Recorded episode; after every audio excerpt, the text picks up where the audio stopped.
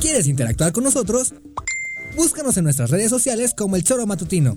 Agréganos en WhatsApp al 777-443-4208. ¿Y por qué no? Sintonízanos desde la página web www.elchoromatutino.com. También puedes llamarnos a cabina al 311-6050. De lunes a viernes, de 1 a 3 de la tarde por Radio Desafío. Somos la mejor revista informativa del país. Somos...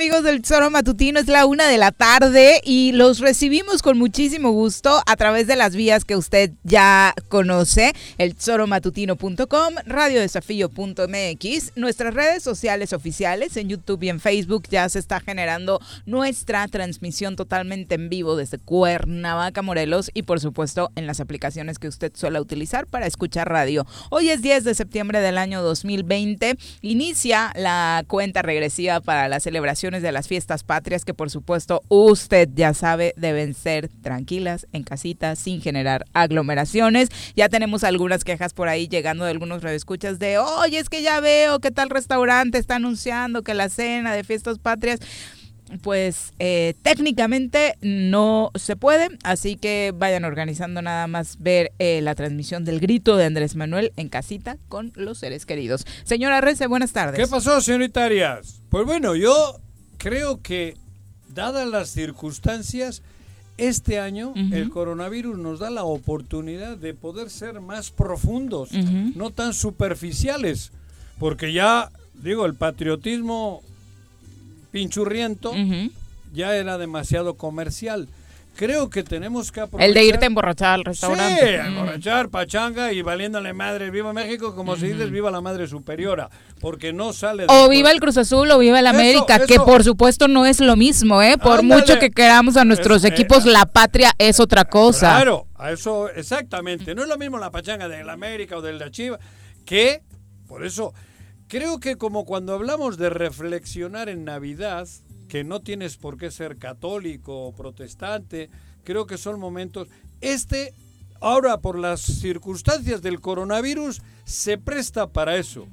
Si tenemos que estar en casa el día 15 en la noche, que es el momento crucial, pues vamos a estar con nuestras familias en cortito y vamos a hablar de México, de ese México profundo, del verdadero México, con corazón, no de a decir mamada y media al, al- al- al calor de las copas.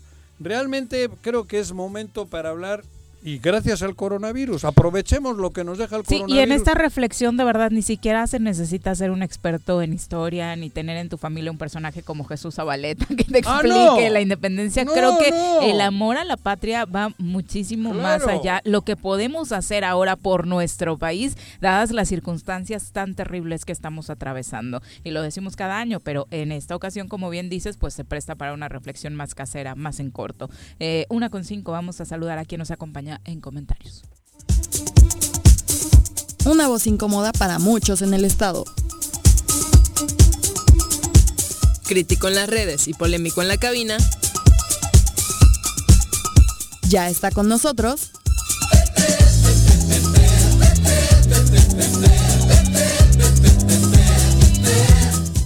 Pepe Montes.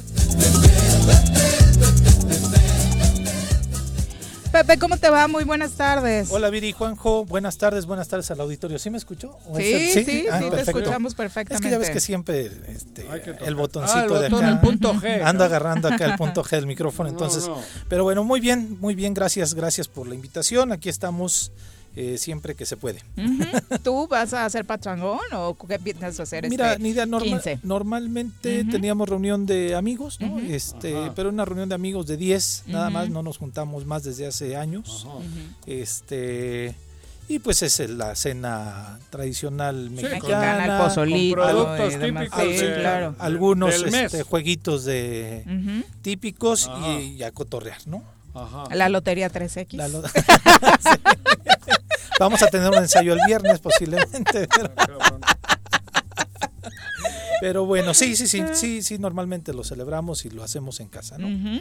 Bueno, pues ahí está. Ustedes vayan contando qué eh, festividades van a tener este 15 de septiembre, si va a ser en casitas, ustedes si piensan salir. Al- algunos también decían sobre esta queja que nos llegaba de...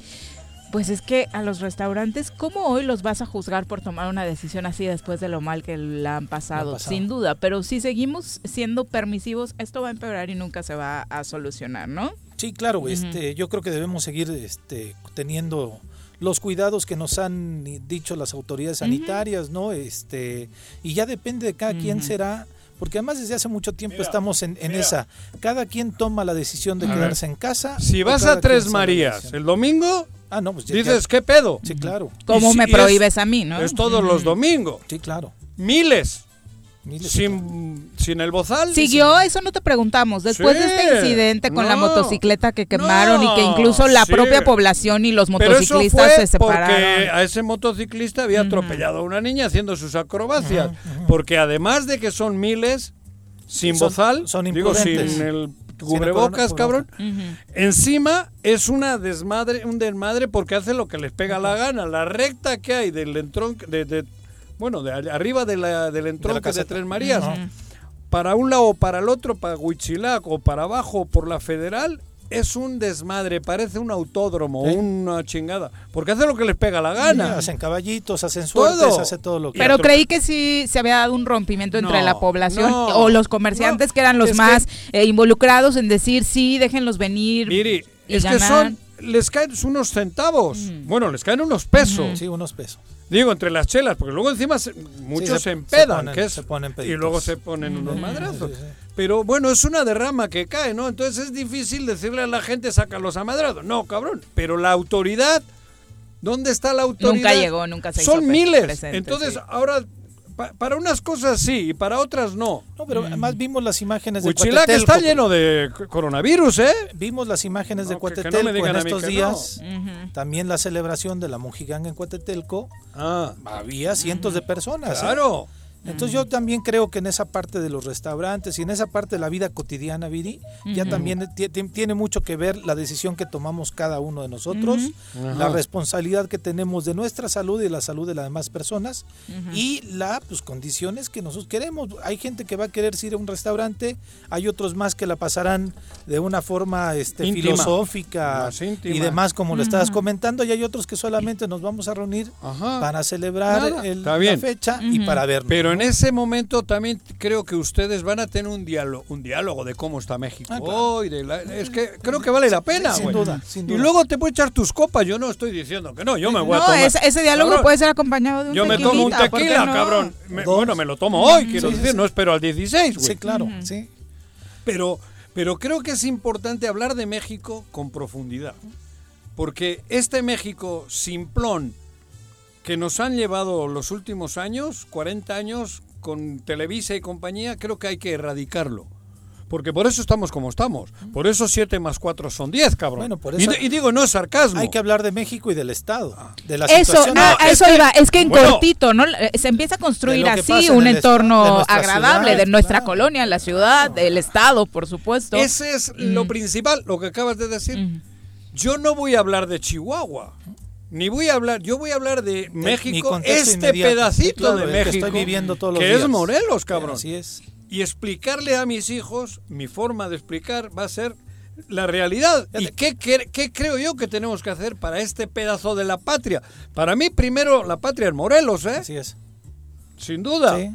Y luego... Ahí el- vivimos y el por ese espacio México. debemos luchar, por Por- supuesto. por eso la yo- disfrutamos y la sufrimos. Por eso, ¿No? en ocasiones, hago mi chaqueta mental interna y a pesar de mi afecto y cariño que tengo por Andrés Manuel, me pregunto, cabrón, ¿estos dos millones de mexicanos no son igual que los otros 120 o qué? ¿Por qué? Ni me recuerdes esa relación tóxica. Andrés Manuel Morelos, porque hoy va a ser protagonista de este programa con el anuncio de la reanudación de los trabajos de la termoeléctrica que hizo en la mañanera. Ajá. Ya pasaremos a este tema. Por lo pronto, Por eso hablo de Morelos Yo- con, con- con- con tristeza, ¿no? Sí, claro. Y yo, yo me iba al contexto que decía Viri de algunas personas que están criticando a los restaurantes porque van a abrir las puertas. Si se dan Ah. cuenta, los restaurantes ni siquiera han tenido más allá del 50% de las ventas cotidianas que Pero si ya no hay de lana. la. Pero si tú y yo gastamos menos. Por eso, no hay porque lana, tenemos menos, No hay güey. lana y también ellos mismos se vieron que ver mermada en, Por- en la, el- en la capacidad Claro, de gente que podían recibir. 50%, por Tienen la oportunidad de poder recibir gente en esta ocasión, lo van a hacer. Ah, Cada quien claro. vive una responsabilidad distinta. Pero también yo digo, puta, si no quieres ir a un restaurante, no vayas al restaurante, Ajá. quédate en tu casa, Ah, ya, da el grito con Andrés. Manuel, con Cuauhtémoc, con quien quieras No, tú. tampoco, Lo güey. va a dar. pues, con tu quien. alcalde, pero todos los alcaldes van a alcalde, transmitir. ¿no? No, Sí. pero no incites al Sí. pecado, güey. Bueno, pues cada quien lo dará con quien quiera. ¿Pero qué día lo va a dar? ¿El 15 o el 16, El güey? El, el 15, Ah. Esperando que le pongan así el Depende- circulito en el calendario. suma cabrón, Este, día. Este, que cada quien lo viva como quiera, pero yo insisto, o sea, el tema de seguir criticando los lugares públicos Ah, como no. restaurantes. Yo y iba a Casa Hidalgo todos a los mí me años parece feliz, ¿eh? que tiene que ser un tema de responsabilidad propia. Ya nuestro estado Sí, ya está en nuestro terreno decidir Yo en la si mesa- estado ya está en en color riesgo o no. anaranjado, ¿no? A ver, Pepe. Entonces, este, Años he estado yendo a Casa Hidalgo Sí. hasta ahora. Y en esa mesa con mis hijos yo hablaba de México, hablaba de Morelos, hablaba de Cuernavaca, cabrón. Hasta con el Gober estuviste ahí alguna vez. Con- Sí. Tengo Es- tu foto. Exacto. Pero, eh, a ver, eh, joder, yo feliz estaría yendo a Casa Hidalgo, güey. sí, Porque es un lugar maravilloso y, y es también es fiesta. claro. Que no está el país para fiesta, Claro. pero bueno, ha habido años de fiesta. Que hubo que aprovechar. También hubo años de bronca con los maestros, me Sí, acuerdo que nos ha tocado sí, de cuando todo. no se, no se pudo dar Sí, no se ellos. pudo dar. Se fueron a. Cuautla, ¿no? Ah, pero estábamos en Casa Hidalgo, cenando ese día también. Pero por eso, claro que es bonito poder salir a un restaurante, disfrutar de las delicias de la, de la cocina mexicana y hablar de México Claro. con, con la- en la mesa en la que estés, güey. Sí, sí, sí, Eso, eso es fundamental, ¿no?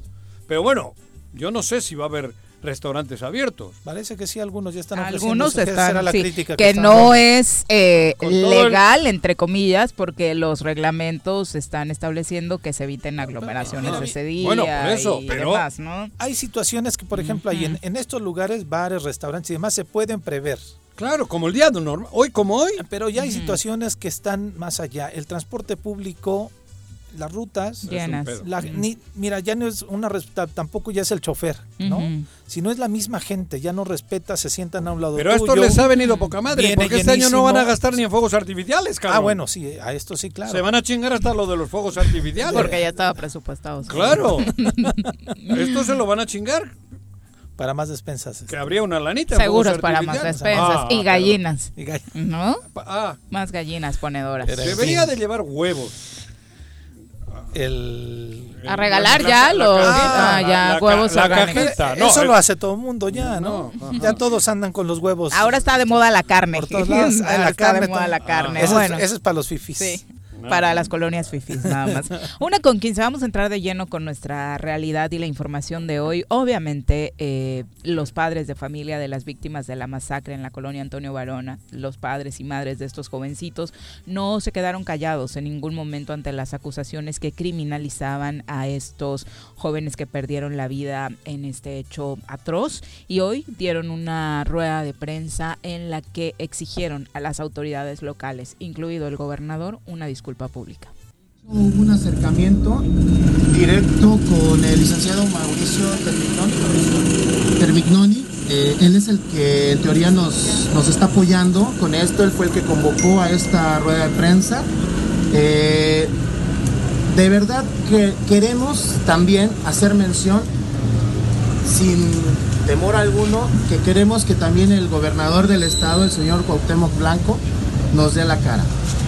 Yo sé que él por eso tiene a su gente y por eso nos manda a su gente, pero creo que esta masacre, este acto de terrorismo, merece que él mismo nos dé la cara, que nos dé el informe de lo que están haciendo, de cómo se está trabajando, de qué es lo que van a hacer, qué, planes tienen.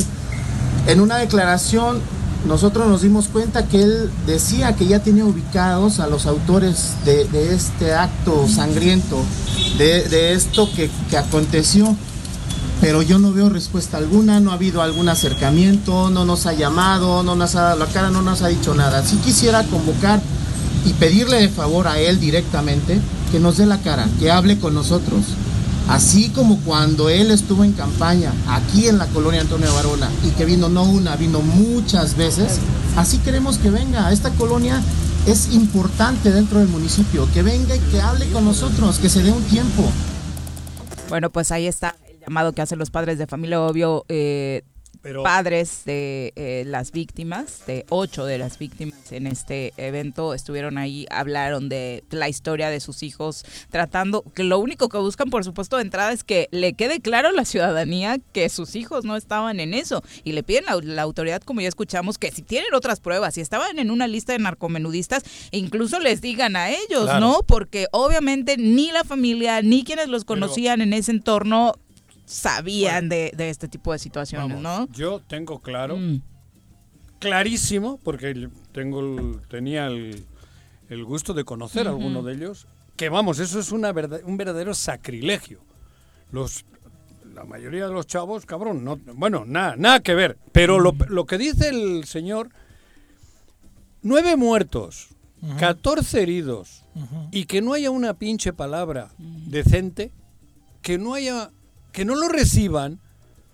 O sea, ¿para qué quiere ser gobernador? cabrón? ¿Sabes? Lo Bueno, decía él- lo decía me, él- va- me van a escribir diciendo que me paso, cabrón. Lo decía él mismo, o sea, la ayuda que les dieron fue que el subsecretario Mauricio eh, les organizara la rueda de Ah, prensa. Mauricio Robles. Le- eh, Terminoni. Eh, Ah, Terminoni. Exactamente, les organizara la rueda de prensa. Por Dios.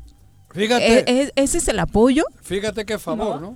El primer apoyo que tenían que haber recibido, y mínimo, dentro de la desgracia, era el pago de todos los servicios funerarios. Joder. Bueno, no, Digo, ni- el primer mínimo y además Claro, Quedarse ni- callados, no El- el pinche comunicado. El, el- el tema, Juanjo, es. Mira, aquí estuvimos y, y me tocó el día que falleció el chico, tu futbolista, Ajá. por un accidente. Sí, una semana antes. Y había una consternación social del- de, la, de la familia del fútbol en el de estado cariño, de- muy cañona, ¿no? Cuando yo veo la entrevista que le hacen a Goyo Yáñez, el entrenador del Sí. chico este de Diego, De la- Baxter, que sí. se me quedé frío de saber que un chico de 15 años podría perder la vida por unos balazos. Se despidió del en el entrenamiento. Te acababan de entrenar. Exactamente. Es- sí. Lo dijo, digo, en esa O sea, frase. Es verdaderamente brutal. Nos debe de llenar de dolor, de miedo, de indignación Ajá, y de encabronamiento después ajá. a partir de las declaraciones que primero da el señor comisionado de. Seguridad Pública. Y el comunicado. Y el comunicado. Que no da ni el pésame. Comunicado oficial. Sí. Que ni el pésame le da. Y obviamente el llamado no solo es para el gobernador, es sobre todo para el gobernador, por supuesto, pero hay varios en la lista. Escuchemos parte de lo que eh, decía el padre de familia. Utilizados por autoridades eh, y la verdad es que sí exigimos una disculpa pública. Queremos también que nos den su versión del por qué criminalizaron así a nuestros hijos, qué bases tienen, de dónde sacaron esa información, porque incluso dijeron que los tenían ubicados como narcomedudistas o algo así por el estilo. Y queremos una explicación, queremos que nos digan por qué están haciendo eso, quién se quiere lavar las manos, quién quiere simplemente criminalizarlo en lugar de ponerse a buscar a los verdaderos ¿A qué autoridades piden esta disculpa? Buscamos al señor Jorge Argüelles, a Hugo Eric y a Uriel Carmona. Incluido el gobernador del estado, Cuauhtémoc Blanco. no ha pedido una disculpa por No ha esta pedido una masacre. disculpa, no ha dado una versión, no ha dicho nada, no nos han dado la cara a nosotros. Eh, son gentes que toda la vida vienen a la colonia a hacer sus campañas, cuando tienen alguna necesidad de algo, toda la vida llegan, tienen gente. Pues sí. Bueno, el gobernador que hoy inició Al su gobernador campaña, ¿no? regularmente le va muy bien en la colonia Antonio Varona. Además, de creo que ahí ¿no? inició Ahí su dio el campaña. grito alguna vez. Ahí dio ¿no? el grito alguna vez siendo Exacto, alcalde, por, bueno. porque es ahí muy voy a decir. bien recibido. Viri, Era. El Mm. tema es que ha sido el guioncito de administraciones anteriores, incluyendo la estatal, de que para lavarse las manos justifican que inmediatamente fue un tema de ajuste de Claro. cuentas de los demás. Sí. Ni siquiera han podido justificar y decir, porque además son rapidísimos para eso. Aparece un cuerpo y lo primero que hacen es investigar si tenía antecedentes penales. Ajá. No van a investigar quién lo, quién lo, quién lo ¿Quién lo ejecutó, mató? sino quién era. Claro. pa- Y en cuanto sacan que tenía un, un, Sí. este, un récord criminal, los, lo ponen y lo ventilan para decirle a la tan. gente, no se preocupen, Nada. es bronca de estos. Ajá. Ni siquiera al chico que falleció en el accidente del Paso Express, porque se dice que es un accidente, Ajá. ni siquiera a él le han podido sacar un antecedente Claro. No, no tenía real. No. de- Porque de- por ahí decían que, Que- podía que venir se pedo. No está. A ese también lo, No lo- está. lo- lo mataron. Y de los otros veces. chicos no están.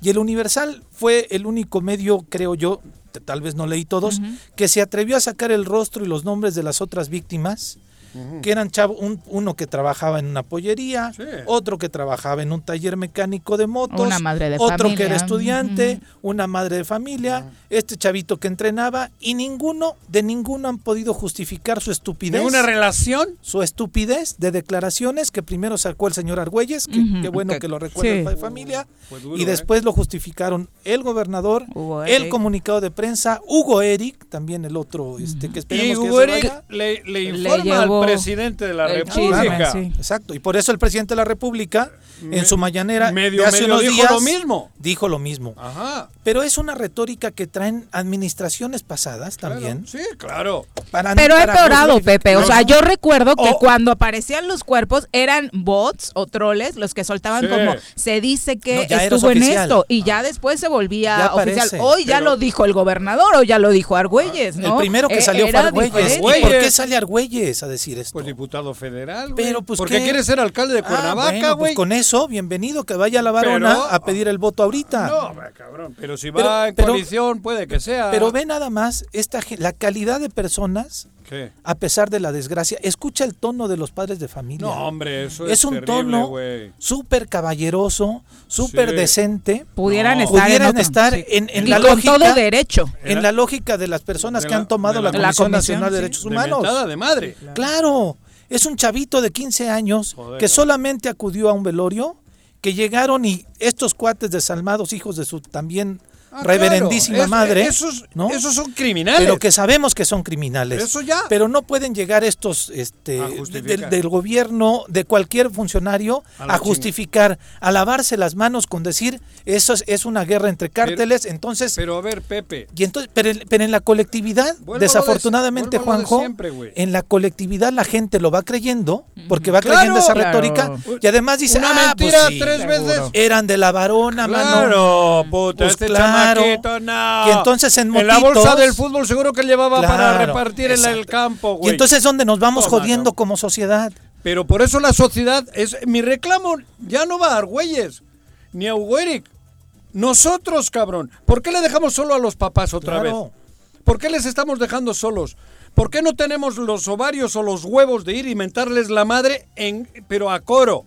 Porque si lo hace él mal. Sí, claro. Porque creo que está siendo muy cuerdo el señor No, que está hombre, hablando. el señor, un caballero Pero además. ¿qué tenemos? ¿a qué esperamos?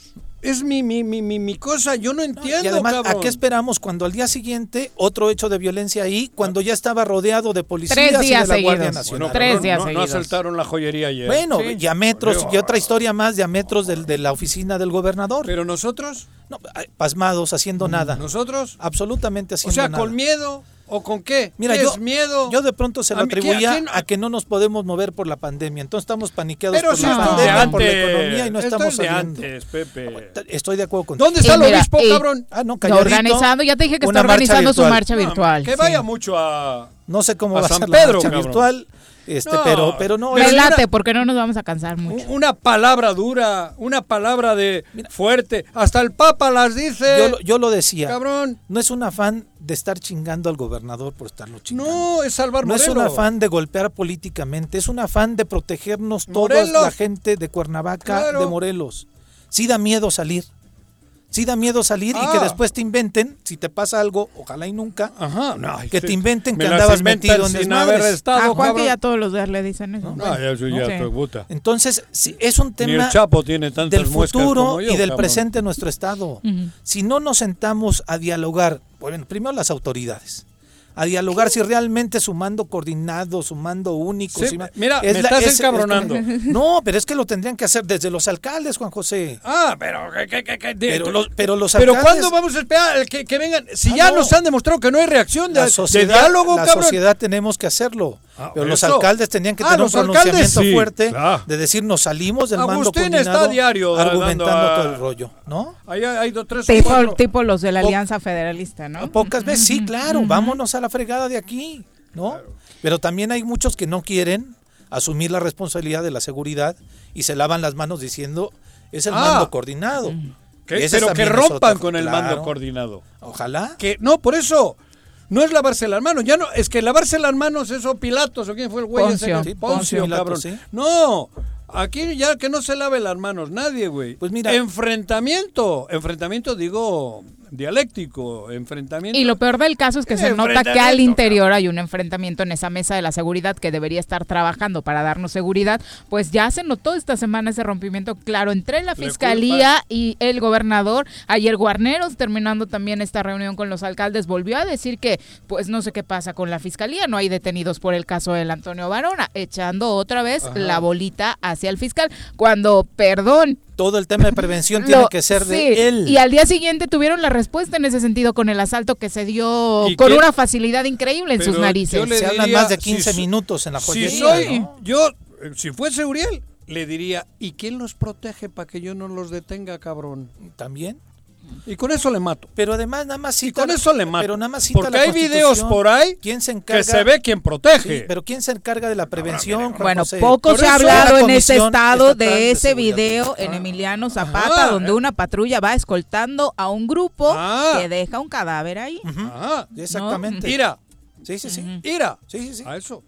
Quieren tirar pelotas fuera Cuando cuando, la responsabilidad primera, principal y absoluta es de ellos. Que no ocurran estas cosas para que no tenga que ir nadie a detenerlos. Así es. Porque luego, cabrón, si los vas a detener igual no puedes. Sí, claro. Porque está tan no podrido todo que a ver cómo, cabrón. además- Digo, no estoy justificando al fiscal, ¿eh? Hoy, hoy anuncian que van a poner 30 cámaras, no sé cuánto. ¿Cuántas cámaras había ya en la. Varona y cuántas no funcionan? Mira, que yo vivía hasta hace dos años a una cuadra de la primera este, cazuela de La de glorieta. la, de la Glorieta La Varona. Ah. Y ahí se robaron un bocho mío. Mm. Y ahí me dejaron una vez una camioneta en cuatro este, Ya, en ya- en- ladrillos. en ladrillos, cabrón, ¿no? Pero tenías está dinero, a trabajabas una- en el gobierno, güey. Pero a una, ma- a una, Ah. a una, a una cuadra, Luego cabrón. te las compró, Gra- A una cuadra. No, qué chingada. Voy a estar comprando. Ajá. A una Eso cuadra, van a decir los troles. a una cuadra estaban cámaras. Sí, pero las cámaras solo la carcacha. Ya solo. ¿Dónde Ya lo dijo? Morelos Rinde Cuentas, funcionan 44% de las cámaras que vemos por ahí. De pronto nos emocionamos viendo en cada poste Pero alguna entonces- camarita, pero, no funciona. ¿Para qué anuncian que van a poner más? Yo dejé de mear en la calle porque me dijeron que me iban a ver. Ya puedes volver a hacerlo. Ya puedo Juan hacer José, pipí Pues ya puedes volver a Pero hacerlo. te digo, ¿para qué anuncian que van a poner más cámaras? Que echen a andar las que ya estaban. Bueno, pues ahí está. Primero van a tener que resolver su lío interno. Y que vayan a pedir disculpas Y luego a la nos van a gente. atender. Pues, que no, vayan no van a pedir. disculpas públicas. Se lo merecen las familias, se lo merecen los chicos que fallecieron ahí, se lo merecen por, por su Se memoria. lo merece Mm. el pueblo. Se lo merece Cuernavaca. Claro. Criminalizar a los muchachos ya estuvo bueno. Les estamos fallando de manera doble. No le estamos dando la oportunidad de un Lo que crecimiento, pasa que es lo que te de un digo, futuro, Pepe. pero la autoridad criminiza- crimini- criminalizándolos les niega el futuro a los chavos de manera doble. La sociedad está cansada, miedosa, no sé qué términos ponerle, pero si no despertamos, Vamos a seguir. yo esta dije, espiral. en ese funeral pudo haber estado mi hijo. Sí, claro. Digo, y el de cualquiera de nosotros, porque eran amigos de otros. Y fueron a despedirse. A mí me viene mi hijo a casa y me dice, oye, ahí está, papá, voy a un velorio. ¿Cómo le digo que no, cabrón? Pues es un muchacho que se ha muerto, un amigo. Y si me llaman a las dos horas y me dicen Sí, claro. cómo ocurrió. Entonces, el miedo ya lo tenemos que quitar. Es mi reclamo. El miedo lo tenemos que quitar. Hay unos padres hechos mierda ahora, Sí, claro. jodidísimos, porque les quitaron a sus hijos sin ser delincuentes, como dicen, cabrón. Los quitan y además los ofenden. Claro, los insultan. Los insu- lo- lo- lo- Los, Y- los y- criminales hacen su pasadez de, ¿no? sí, De quitarles la vida. Haciendo su pendejada que siempre hacen, ajá. matando gente inocente. Bueno, es la una con 30 de la tarde. Vamos a entrevista. Ya nos acompaña a través de la línea telefónica el diputado federal eh, Gerardo Fernández Noroña, a quien saludamos con muchísimo gusto esta tarde. Diputado, ¿cómo le va? Muy buenas tardes. ¿Qué tal? ¿Cómo estás, Viri? Buenas tardes, buenas tardes a tu auditorio. Con gusto de saludarle, eh, diputado. Primero, eh, cuéntanos, nos encanta mucho verte en redes sociales, muy a gusto en Morelos últimamente. Sí, la verdad es que vi venir la histeria que la pandemia estaba generando y yo tengo mis diferencias con las medidas que se han utilizado y en Tepoztlán es mucho más relajado, está ahí no han dejado estar abiertos los restaurantes, la gente tiene, pues está mucho menos eh, tensa, digamos, ¿no? Entonces he estado muy a gusto ahí y además camino casi todos los días por la montaña que se ha convertido en una pasión para mí, me ha servido mucho en cosas de salud. Entonces, estoy muy contento, estoy rentando ahí, ya tengo que entregar el lugar en donde estoy, ando buscando porque no me quiero regresar al DF, yo que lo amo tanto y Ajá. ahora no me quiero regresar. Pues Eh. está perfecto que disfrutes tanto Tepoztlán. No te pidieron pasaporte para entrar. Bueno, llegué antes de que empezaran los retenes y Ajá. todo. Y, y la verdad es que sí, pues de repente es ahí complicado, pero conmigo no, no hay ningún problema. Cuando alguien me va a visitar, sí batallan un poco, pero en general este yo ya llevo, ya voy para seis meses ahí, o sea que ya llevo un rato. Claro. Un ratote toda la pandemia. Oye, cuéntanos, eh, te volviste de nueva cuenta eh, viral por esta disputa de la presidencia del Congreso de la Unión, de la Cámara de Diputados. Eh, ¿Con qué sabor de boca te deja esta determinación de que se haya quedado Dulce María Sauri con este cargo? Bueno, yo creo que eh, yo le gané la, todo el proceso, yo sería el presidente de la Cámara si no se hubiera metido ahí nuestro gobierno, nuestro compañero presidente. Creo que cometieron un, un error, creo que estratégicamente es un error darle oxígeno, darle aire artificial al PRI. Este, el PT era la tercera fuerza electoral en 2018, legítimamente estábamos recuperando esa condición y, y- y- y se decidió apoyar al PRI. pues, Yo creo que es un error, a mí me deja una situación dual, porque por un lado estaría contento eh, dado el respaldo enorme de la gente y la fuerza con que salí de ese proceso. Me, me deja un mal sabor de boca en la medida que ha lastimado la unidad del movimiento y que ha tensado las cosas en la coalición Juntos Haremos Historia, porque el PT no es un aliado del compañero presidente, nosotros somos sus compañeros, no le hemos jugado y nos la seguiremos jugando con él. Entonces toda la tensión interna que se ha generado y que no acaba de resolverse, pues sí, sí, sí me deja cierta preocupación. Todavía hoy en la mañana el compañero presidente volvió a tocar el tema y desde mi punto de vista lo tocó mal porque pues este nosotros eh, bueno somos la tercera fuerza no hemos querido acreditar expedientes de compañeros de Morena que se vienen al PT y para que no perdieran la junta de coordinación pues no los hemos hecho efectivos pero era nuestro derecho era legítimo era ético y, y bueno pues ya a darle vuelta a la hoja Gerardo, te habla Juanjo. Hace rato que ¿cómo nos estás? conocimos por acá. Oye, Gerardo, el primer asunto, la primer bronca, el primer pedo, surge con un aliado tuyo, con un aliado de ustedes, que es el PES. El Mm. PES se, se vuelca en favor del PRI y ahí se empieza a enturbiar todo. exacto Es, sí así fue no Exacto. razón. Luego, posterior, ya te oigo que, bueno, que son aliados y tal y cual. Tú eres un hombre de izquierdas, de lo cual me, vamos, me, me agrada un chingo porque coincidimos en varias cosas o en muchas, pero luego yo no entiendo esta dualidad. Estás con la extrema derecha y la extrema derecha es la que te empinó con el PRI No, porque, mira, ah, yo- ¿cómo no? yo- No, yo creo que ¿Cómo no? yo creo que no es la, a ver, no, vamos por partes. Yo Ajá. creo que no es la extrema derecha. Bueno, Eh, el primo de la extrema derecha. El eh, Encuentro Social eh, fue aliado nuestro en 2018. eh, a pesar de que tuvieron un buen número de diputados, perdieron el registro. Ajá. Y es cierto que ellos jugaron a hacerle la tarea al PRI la- y se le hicieron y se le hicieron de manera pues muy lamentable. Sí. Este, ellos han recuperado el registro, pero no pueden ir aliados con nosotros porque eh, técnicamente es un partido nuevo Sí. y los 25 o más o menos legisladores de Encuentro Social pues se van a tener que ir a Morena o al PT, Sí. con lo cual pues fortalecía aún más que nosotros éramos la tercera fuerza político-electoral. Era yo ahí no me hago bolas, porque la alianza que llevó al compañero presidente al cargo, pues es efectivamente desde la derecha, no de ultraderecha, pero sí desde la derecha hasta la izquierda. Mm. primo, hermano. hay de todo, ya hay de todo ahí. Este, y bueno, pues así, así es, se hace política pero con tú- lo que se tiene, no con lo que se quiere. Tu crítica hacia el PRI creo que es razonable y justa. No, yo creo que es un error lo de haberle dado al PRI la Ajá, presidencia, es un eso. error evidente. Pero el promotor fue el PES.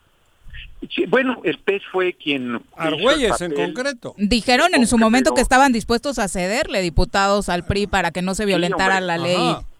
Que le iban a mandar 15 Ujú. diputados, sí, no, y hizo acusaciones eh, falsas en contra nuestra.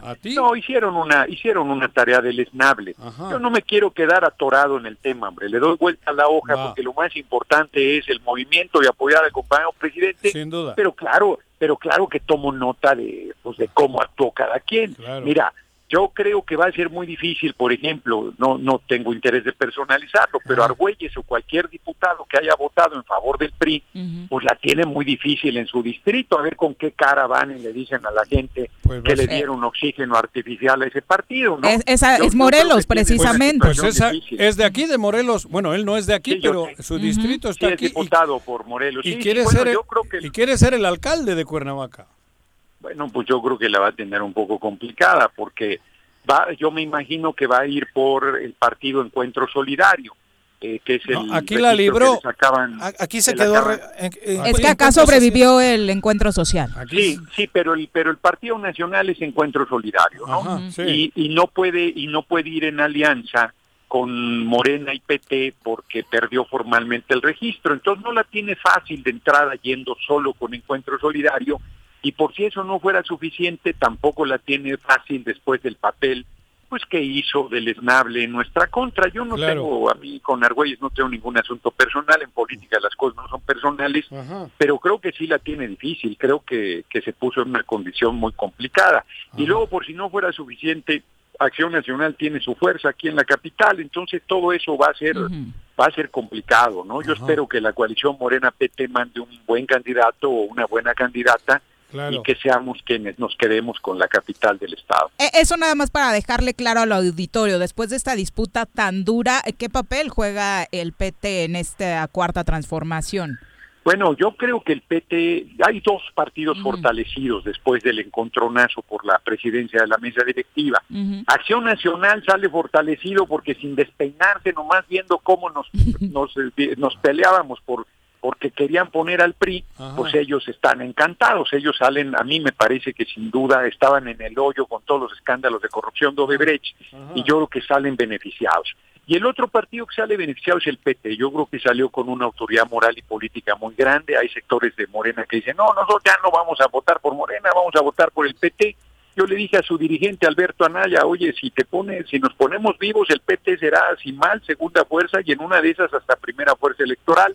Acabo de estar en un evento ahorita aquí en la capital, en Cuernavaca, Sí. con gente de varios municipios del estado que están recabando firmas para el juicio a los expresidentes que Ándale. se van a la cárcel y regresen lo robado. Estaba haciendo una campaña como de seis meses, muy fuerte. Entonces yo creo que todo eso nos va, nos va a beneficiar mucho Sin y al duda. PT en especial. Aquí la compañera Tania creo que está haciendo una labor bastante interesante, Interesante, en favor de- del partido y de la ideología del partido. Tania. Sí, ella está, ella está haciendo su trabajo. La verdad es que hizo una muy buena reunión ahorita en un hotel aquí de la, de la capital de Villavejar. Cuernavaca, sí, en Villavejar, sí, exacto. Muy, muy buena reunión y este, pues todo el mundo nos fuimos muy contentos, ¿no? Hubo una buena cobertura de prensa.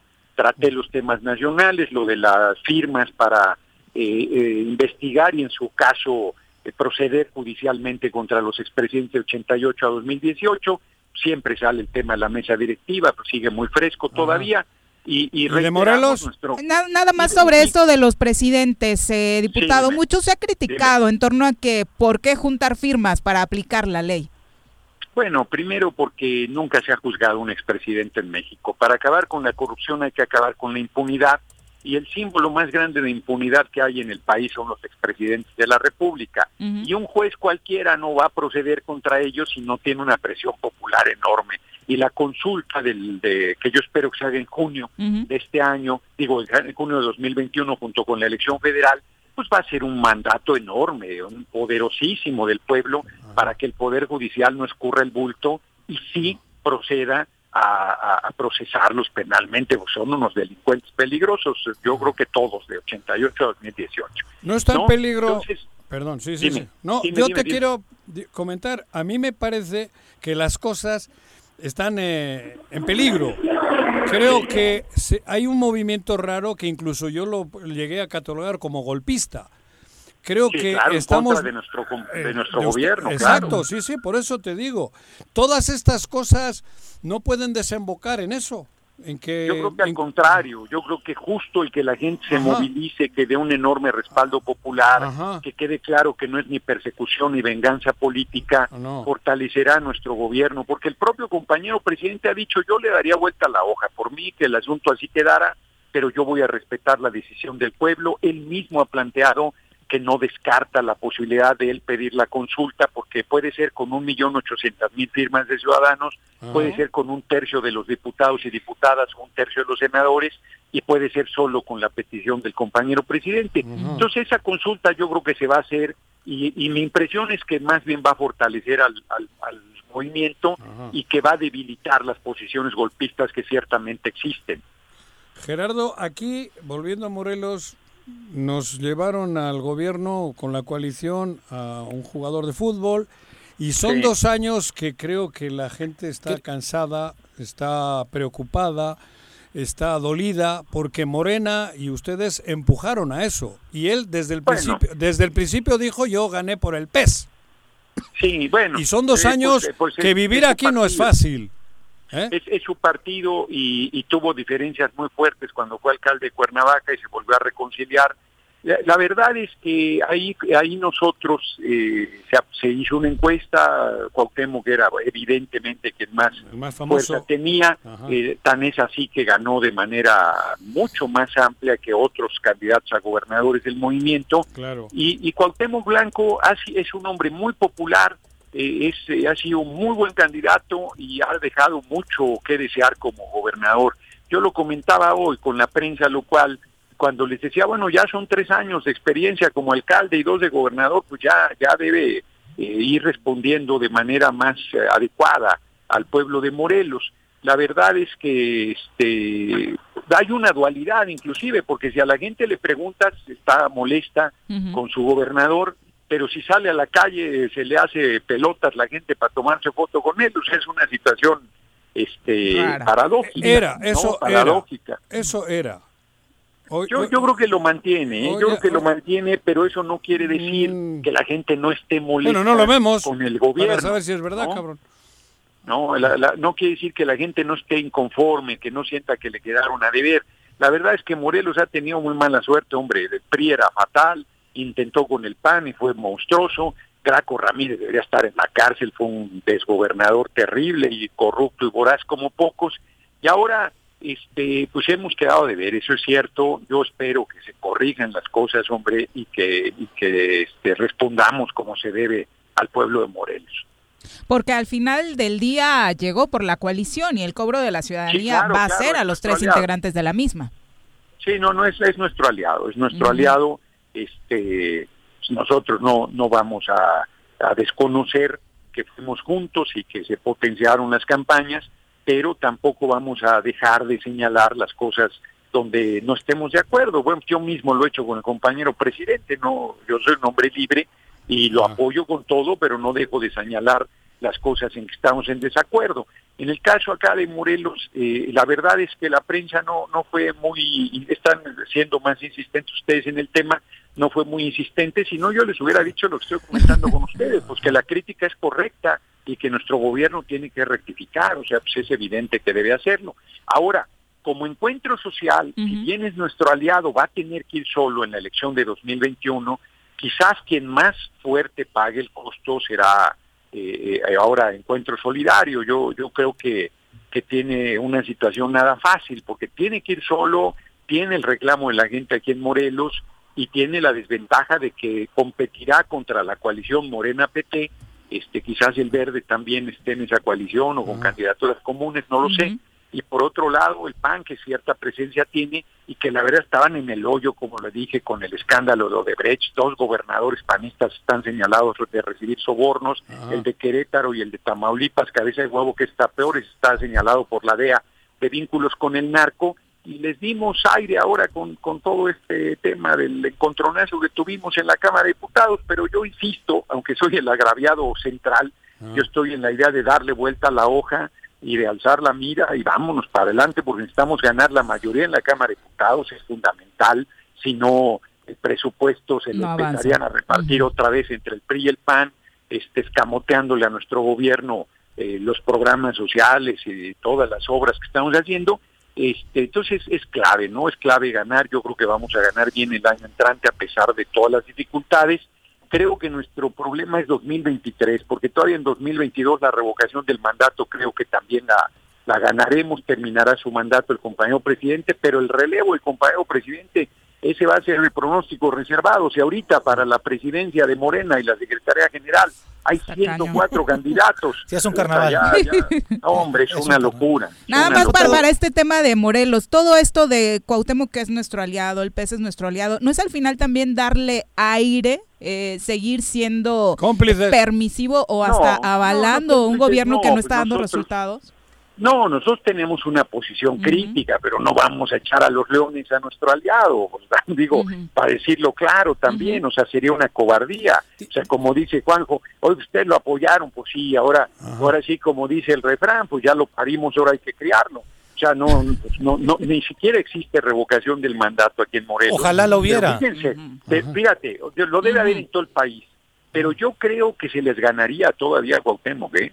A pesar de la inconformidad que hay, yo creo que se las ganaría todavía. Yo no no siento, porque no siento... O sea, ¿qué quieres que decir? ¿Que en Morelos crítica, somos tontos? no hay un movimiento, por ejemplo, como el que hubo con Graco. Con Graco la gente sí quería tirarlo, la El verdad. obispo, el obispo fue el cabeza. Hoy había aliado de ellos. personajes, eh, Con intereses. interés que están- político sí. también, había intereses mezclados. Diputado, te pregunto, eh, habla- hablas del caso de Cuauhtémoc, del pragmatismo porque garantizaba la este Sí, El sí, triunfo. el triunfo, pero, sí. fue ha sido una estrategia que han tomado varios partidos políticos, incluyendo la, la alianza.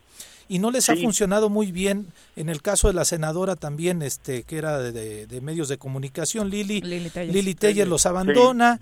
Y el caso ahí de Sergio Mayer, que al principio empezó trastabillándose y ahorita ya ha sido más cauto con demás. El problema es que también los partidos políticos, en ese afán de ganar, han convertido las elecciones en una pasarela de deportistas que no tienen el, eh, la- la- las ganas ni la experiencia para servir ni el compromiso. Esas, esa misma estrategia van a seguir en los próximos este, Pues mira, elecciones. el pragmatismo, el de buscar- pragmatismo siempre, el, el pragmatismo siempre estará en discusión, hasta dónde y hasta qué nivel. O sea, tú, por un lado, planteas, y cualquiera, el éxito se mide por los cargos que obtienes, no, no se mide de otra manera. O sea, es los cargos, las responsabilidades públicas, los, lo- los espacios que logras conquistar. Y entonces, pues tienes que, el pragmatismo siempre está presente. Y claro, frente a la traición no hay defensa, pues la señora Lili Tellez se va, pues que se vaya, ¿no? O sea, Al final, una senaduría a cambio de haber ganado la presidencia, no es que ella nos haya dado la presidencia, pero tuerto, chueco, derecho, algo, algo aportó. Entonces es mucho más importante el beneficio general de tener a un líder tan excepcional como el compañero presidente López Obrador al frente de la responsabilidad pública más importante, pues que una serie de cosas de, adicionales que efectivamente unas salieron bien, otras mal y otras regular, porque yo te puedo poner ejemplos de compañeros de izquierda de toda la vida, de Rosario de Robles era de izquierda, Ujú. está en la cárcel, donde acabó, como acabó. estoy de O sea, no es un problema del origen, es un problema de que el político, la política no olvide que tienen que servir al pueblo, que lo tiene que hacer con honestidad, que lo tiene que hacer con lealtad. Y, y me parece que en ese sentido deben ir las cosas. Lo nuevo no acaba de nacer, lo viejo no acaba de morir. Bueno, lo que pasó en la Cámara de Diputados, hombre, o sea, es incorrecto lo que pasó. Pero- no, no debería suceder una cosa así. Pues sucede. Bueno, pues hay que luchar. Pues no, no me voy a pasar la vida este, quejándome del tema, sino para adelante, tratando de que las cosas se enderecen, eso sí, o sea, tú no puedes seguir repitiendo los mismos errores. Yo, yo, yo espero que las candidaturas del año entrante pues sean mucho mejores que las de 2018, pero tampoco tengo duda que se nos va a meter ahí alguna que otra candidatura que, que genere polémica, pues eso eso yo, yo diría que casi es inevitable, por lo menos en este momento, no sé si llegará un momento del país y de la política del mundo, pero eso nos interesa el país, si llegará un momento en que verdaderamente estén en los cargos quienes sean los hombres y mujeres más comprometidos, más consecuentes, más honestos, más entregados. ¿no? Diputado, en ese sentido, eh, tú mencionas, ustedes no van a aventar los leones, este, los, no le van a aventar los leones a Cuauhtémoc y demás, a un aliado, Sí. entiendo. Andrés Manuel anunció que va a venir a Morelos en próximos días. Y Morelos ha sido López Obradorista desde la primera vez que Andrés Manuel se postuló a la presidencia de la República. zapatista. Morelos es zapatista. Y, Sí, sí. y en la última ocasión que vino Andrés Manuel acá, después de los señalamientos de un expediente de investigación de la UIF hacia el jefe de la oficina de Cuauhtémoc Blanco, el propio Andrés, en un evento público, sin necesidad de que Andrés lo hiciera, para muchos así lo pensamos, mencionó ¿Lo que ya no había nada. exoneró? Los exoneró Sí, prácticamente. sí. Pareciera que a la gente de Morelos, a la gran mayoría que califica, tú dices que no lo ves socialmente, pero hay varias encuestas que califican a, Como el peor. al, al- a Cuauhtémoc Blanco como el peor gobernador Del en- país. del país. La gente Sí. de Morelos está desencantada con él, pero no con Sí. Andrés. Pareciera es. que cada vez que viene Andrés pierde bonos con la gente de Bueno, Morelos. pe- pero a ver, nosotros no vamos a tirar a, No, yo no quiero que lo ¿Quién tiren. tendría- Yo nada más- tendría que hacer eso. A ver, a ver, a ver, pero si, si el tema es, a ver, que Cuauhtémoc Blanco se vaya, pues no hay un movimiento, hombre. O sea, porque no basta. Yo Exacto. No. Ahí, ahí te doy toda la razón. Sí, sí, sí. No, yo no estoy Sin Sí, duda. hombre, Tampoco porque- yo estoy en la lógica de que se vaya. No va a venir Andrés a hacernos... yo pero sol- además- yo pero- solamente pero, me- además, pero además yo les diría, Ajá. pues a ver, pues el compañero presidente se hace cargo el compañero presidente, yo no soy su vocero. No, no, estoy de- ahí estoy- estoy de acuerdo, estoy de acuerdo. y pregúntenle por qué tal cosa o, tal otra. Claro. Yo francamente insisto. Yo nada más nosotros, quería bueno, saber tu opinión. Tania- la propia Tania Valentina tenía una, una posición más que crítica. Completamente. Sí. Coincidimos. Más que crítica. Sí, ¿no? completamente. Sí, sí, sí, Entonces, desde luego. Bueno, pues cada quien se hace cargo de su posición y de su responsabilidad. Yo no vengo a golpear al gobernador, pero soy consciente de que hay una crítica muy grande este hacia el gobernador. Miren, alguien muy cercano me decía, no, si yo le digo, gobernador, si quisieras hacer las cosas este, peor no podrías, cabrón, aunque las estás haciendo bien de buena fe. O sea, eh, aún en su círculo cercano no hay una valoración positiva y yo creo que pues él no puede no verlo, no puede no sentirlo y no puede no replanteárselo. Estamos a dos años de su gobierno que ya, ya avanzó un tercio, ¿no? Tampoco menos de dos años y todavía puede enderezar el rumbo. Ojalá. Pues, ojalá lo, Ojalá. ojalá lo Todo, haga. todo lo deseamos, ¿eh? Lo Nadie haga. estamos en la lógica que se vaya. Exacto. Todos deseamos Exacto. tener un gobierno Oye. a la altura de lo que queremos. ¿no? Exactamente, Gerardo. porque fe- finalmente ese es- eso es lo que tenemos que lograr, mano, que los gobernantes y los que tenemos responsabilidad pública estemos a la altura de la demanda de la gente. Y si no, como dice cuando uno jura protesta también, pues que la nación no lo demande, cabrón. O sea, que la gente... Eso- a mí de repente me hablan, oye, tal alcalde, y yo les digo, pues pues hágansela de todo. Exacto. No, pero bueno, pues Exacto. que yo vaya a ir a nalguear al alcalde, les digo, pues eso les Exacto. toca a ustedes, ¿no? Estoy de acuerdo. Pero ¿qué ha generado esa inacción de la ciudadanía, no solo en Morelos, en general? El miedo. Yo creo que te digo, no, yo creo que en Morelos en especial, yo creo que hay unas, yo, yo insisto, aunque ustedes me dicen que ya no tanto, pero yo insisto que hay una situación paradójica, porque si es popular Cuauhtémoc. Mira, me contaron una anécdota hoy en la mañana, llegaron de un sindicato muy combativo a verlo, iban a reclamarle cosas fuertes y cuando llegan frente a él lo primero que hacen es sacar sus camisetas de La la. América para que se los firmen la foto. De Es una, acuerdo, es es una real. paradoja del, del Eso es ídolo cierto. Es real. con el ¿no? político. Sí, Claro. claro. Sí, sí, sí. Sí, sí, porque, Sí. porque él Y de eso- y- teniendo- y- y en ahora eso se sigue- escuda, sigue ¿eh? teniendo el cariño, Sí. sigue teniendo el cariño del pueblo Y el como carisma. futbolista Exacto. destacado que Y ha ahí se escuda. ¿no? Y, y como político, pues ahí la gente dice, no, pero dice, bueno, pues no tiene experiencia, bueno, pues a ver si endereza. O sea, por eso cuando yo digo Ajá. que no hay un movimiento, Exacto. es que la gente todavía le está dando el beneficio de la duda y Mm. todavía Y no hay- ahora no debería confiarse, porque en una de esas la gente se,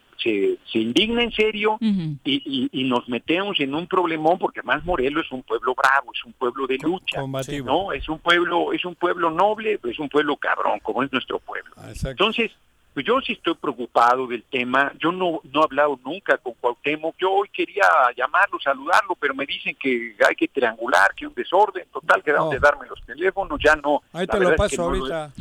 Ahora porque sí, porque sí tengo interés de, de saludarlo, de pues, platicar y, de- y compartirle pues mis preocupaciones. Ya él sabrá, finalmente él es el responsable del gobierno y él sabrá qué hace o qué no hace. Háblale un poco de marxismo y de redireccionar el dinero y la chingada. No, pero a ver, para cambiar un poquito el tema, yo te escucho, yo también estoy en clausura en Tres Marías, ahí es donde me guardo con mis hijos, Sí. ya, pero de 6 a 7 casi diario te escucho, te veo.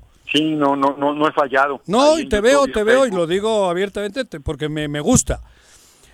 El tema este de, la, de lo que ha ocurrido, no te equivocas, no estuviste a punto de darle en la madre a la 4T. Digo, te lo digo No. con cariño, ¿eh? No, no, no, no te ganó pues- la, no te ganó o no les ganó.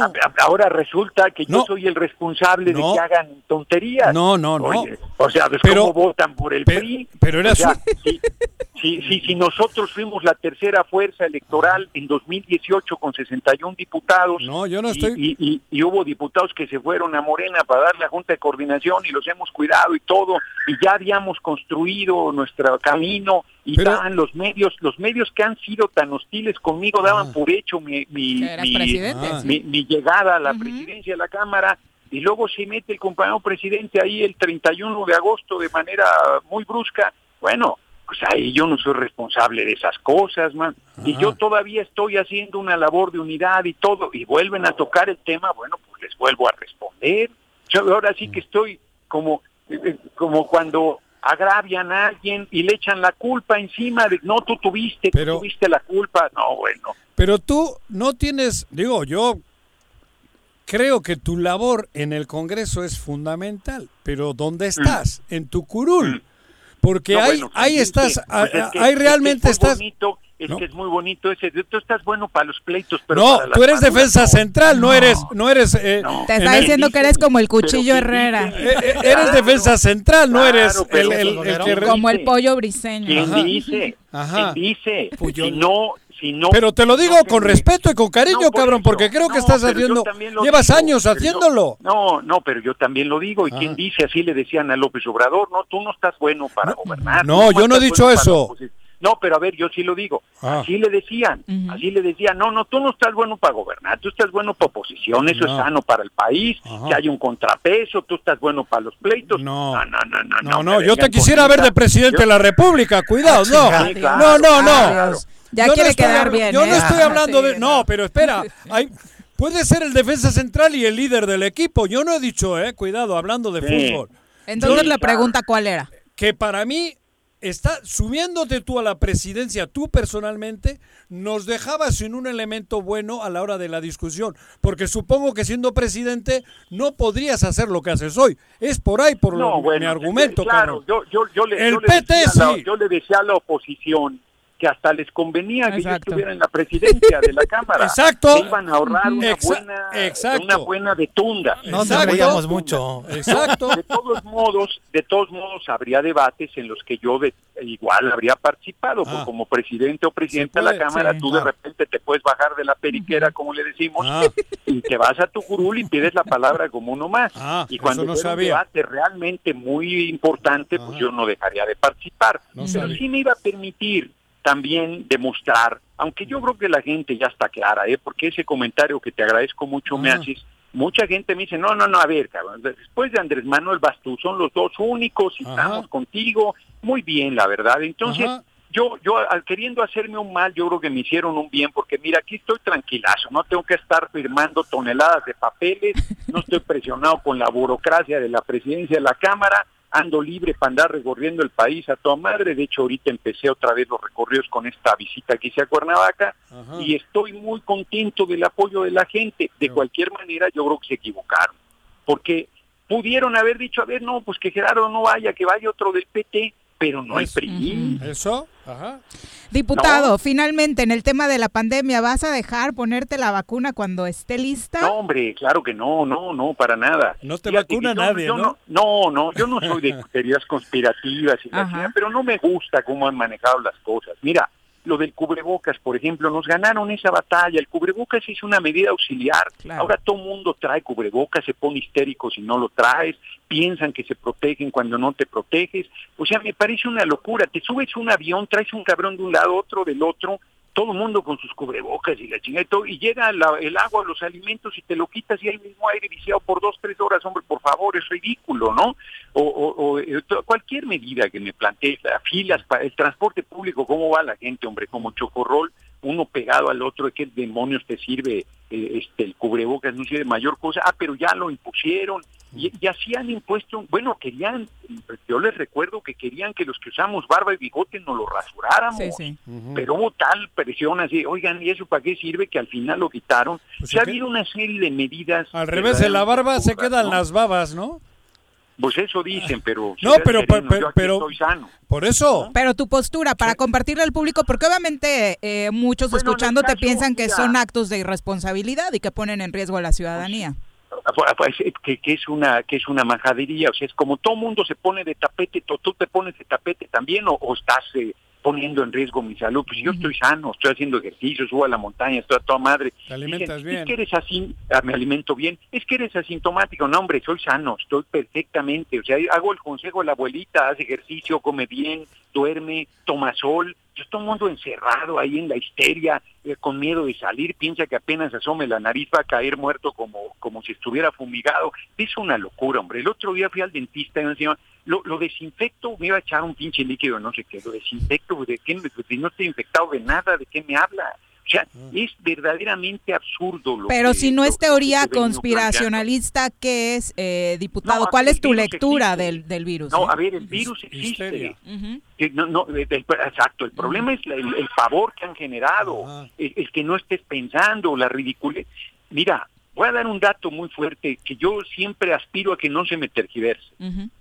Hay 800 mil muertos en el mundo, de 7 mil millones de seres humanos. Por favor, ha salido peor el remedio que la enfermedad. El daño económico es terrible por haber paralizado todo. Se mueren diariamente 8 mil niños de hambre. Échale cuenta cuántos van a la fecha. eh, Van mucho más de 800 mil.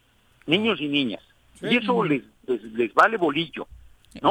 Pero hace mucho. hay- generaron una histeria bárbara. Bueno, ve lo de los secretarios, exsecretarios de salud. En seis semanas resolvemos. Pues si no, no resolvieron nada cuando estaban en el cargo, cabrones, pero como bien les dijo López Gatel, pues háganselo llegar a la OMS, porque todo el mundo estamos atorados en el mismo asunto. Ah. Se decidió este camino, esto de la cuarentena, volver al siglo XIX, así está la vida, ya no vamos a discutir, se hizo y se hizo así en el mundo, pero hay medidas que son auxiliares y la gente las plantea como si eso te estuviera salvando la vida y es falso.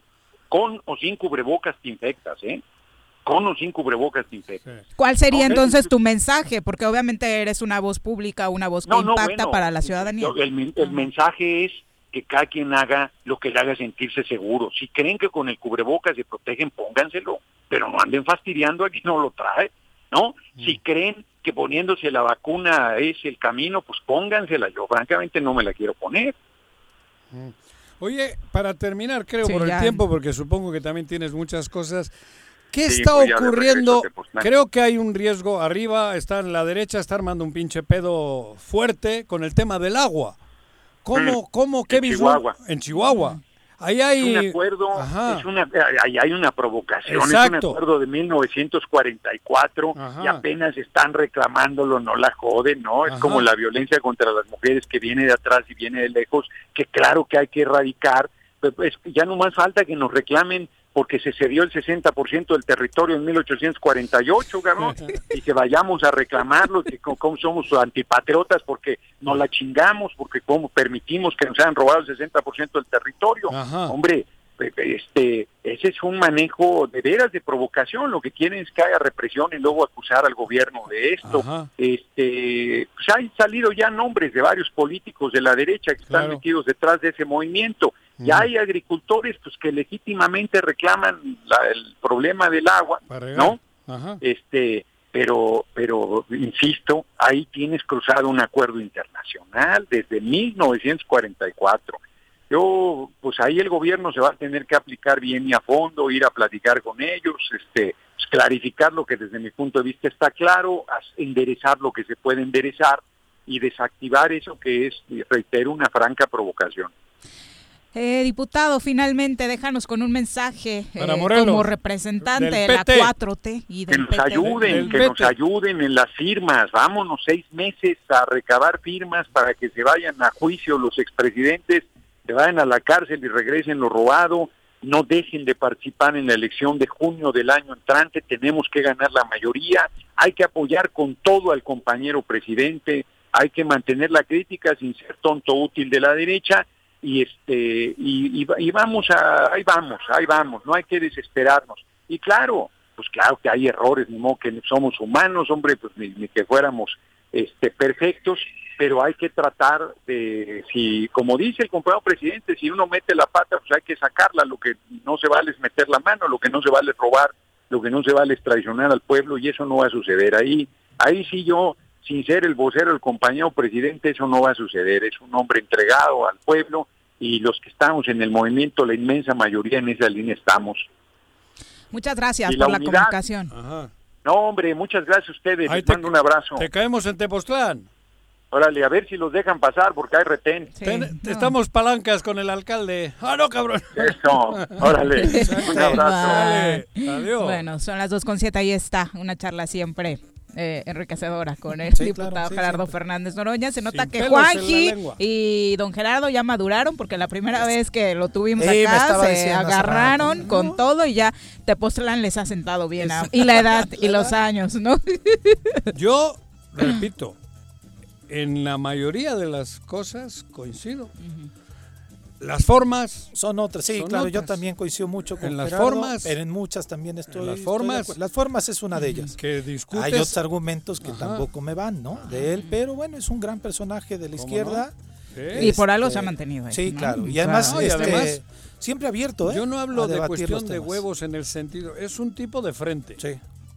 Sí, así de es. frente. Así es. Y esos son los que creo que deben valiosos. Y de creo que sobre Morelos nos dejó lineamientos muy claros Claro, lo que que está el pedo- sobre lo y que eso está no lo venimos sucediendo, diciendo ¿no? aquí también, ¿o qué? Exacto. Que el pedo es nuestro. Claro, por no hacer Por nada. eso Pero sobre se- todo de cómo nos observan Ajá. a nivel nacional en Pues Andrés Morelos. Manuel Obviamente no nos van a voltear a ver si acá no, no pasa, pasa nada, y le seguimos pidiendo autógrafos Claro. a quien nos está Hace gobernando, hace ¿no? poco decíamos.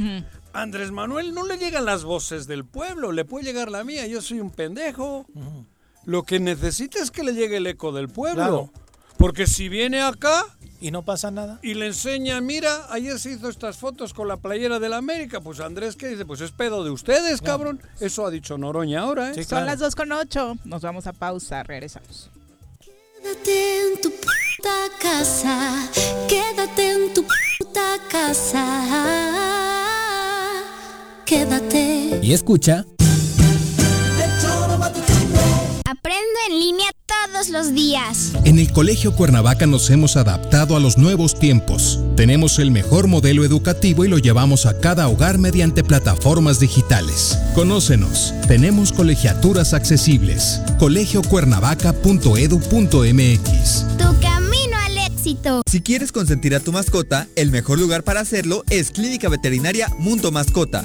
Contamos con consultas, medicamentos, accesorios, alimento y servicio de pensión. Además, tenemos servicio a domicilio. Ubícanos en Avenida 10 de Abril, número 1210, Colonia Granjas, o llámanos al teléfono 169-2128. Clínica Veterinaria Mundo Mascota. Si vives en la 3 de mayo, aprovecha. Pues durante todo el mes de septiembre, el sistema de agua potable de la colonia tiene para ti 100% de descuento en recargos y gastos de cobranza. Te esperamos con todas las medidas de sanidad en la avenida Emiliano Zapata número 142, a un costado de la ayudantía. O llama al 416-6954 para más información. Emiliano Zapata, Administración 2019-2021. Un gobierno certificado por la gente. ¿Te gustan los caballos? ¿Tienes uno? ¿Sabes montar? ¿No? ¿Quieres aprender? Conoce los beneficios de hacerlo en Rancho de la Media Luna en Huitzilac. Contáctanos al 777-155-1062.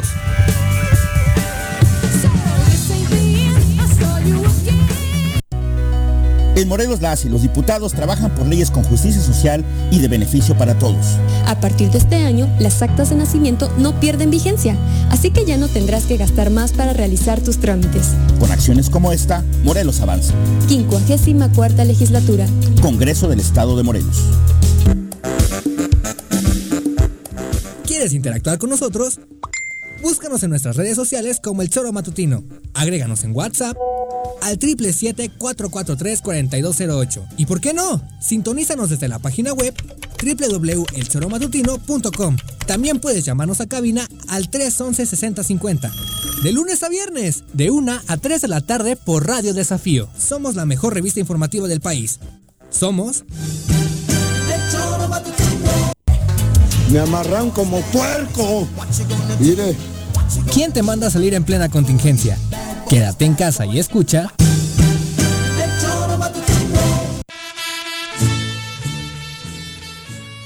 Con 11 de la tarde. Muchas gracias por continuar con nosotros. Le decíamos, hoy Morelos volvió a ser tema en la mañanera. Debido a que ya se resolvieron todos los amparos que habían interpuesto, el presidente López Obrador informó que se reinician los trabajos del proyecto integral Morelos, entre paréntesis la termoeléctrica, a cargo de la Comisión Federal de Electricidad. Escuchemos el anuncio. Sobre eh, la decisión de reiniciar los trabajos para concluir con la termoeléctrica de Morelos, que se había quedado suspendida esta obra por eh, demandas eh, de campesinos, de los habitantes de eh, las comunidades de esa región. Eh, es una obra que se empezó hace varios años, se terminó prácticamente, es muy poco lo que falta para que funcione, opere. Eh, se trata de una inversión de alrededor de 20 mil millones de pesos. Dijimos desde el principio que no podíamos dejar que se convirtiera en chatarra esta planta, porque se trata de dinero del presupuesto, que es dinero del pueblo.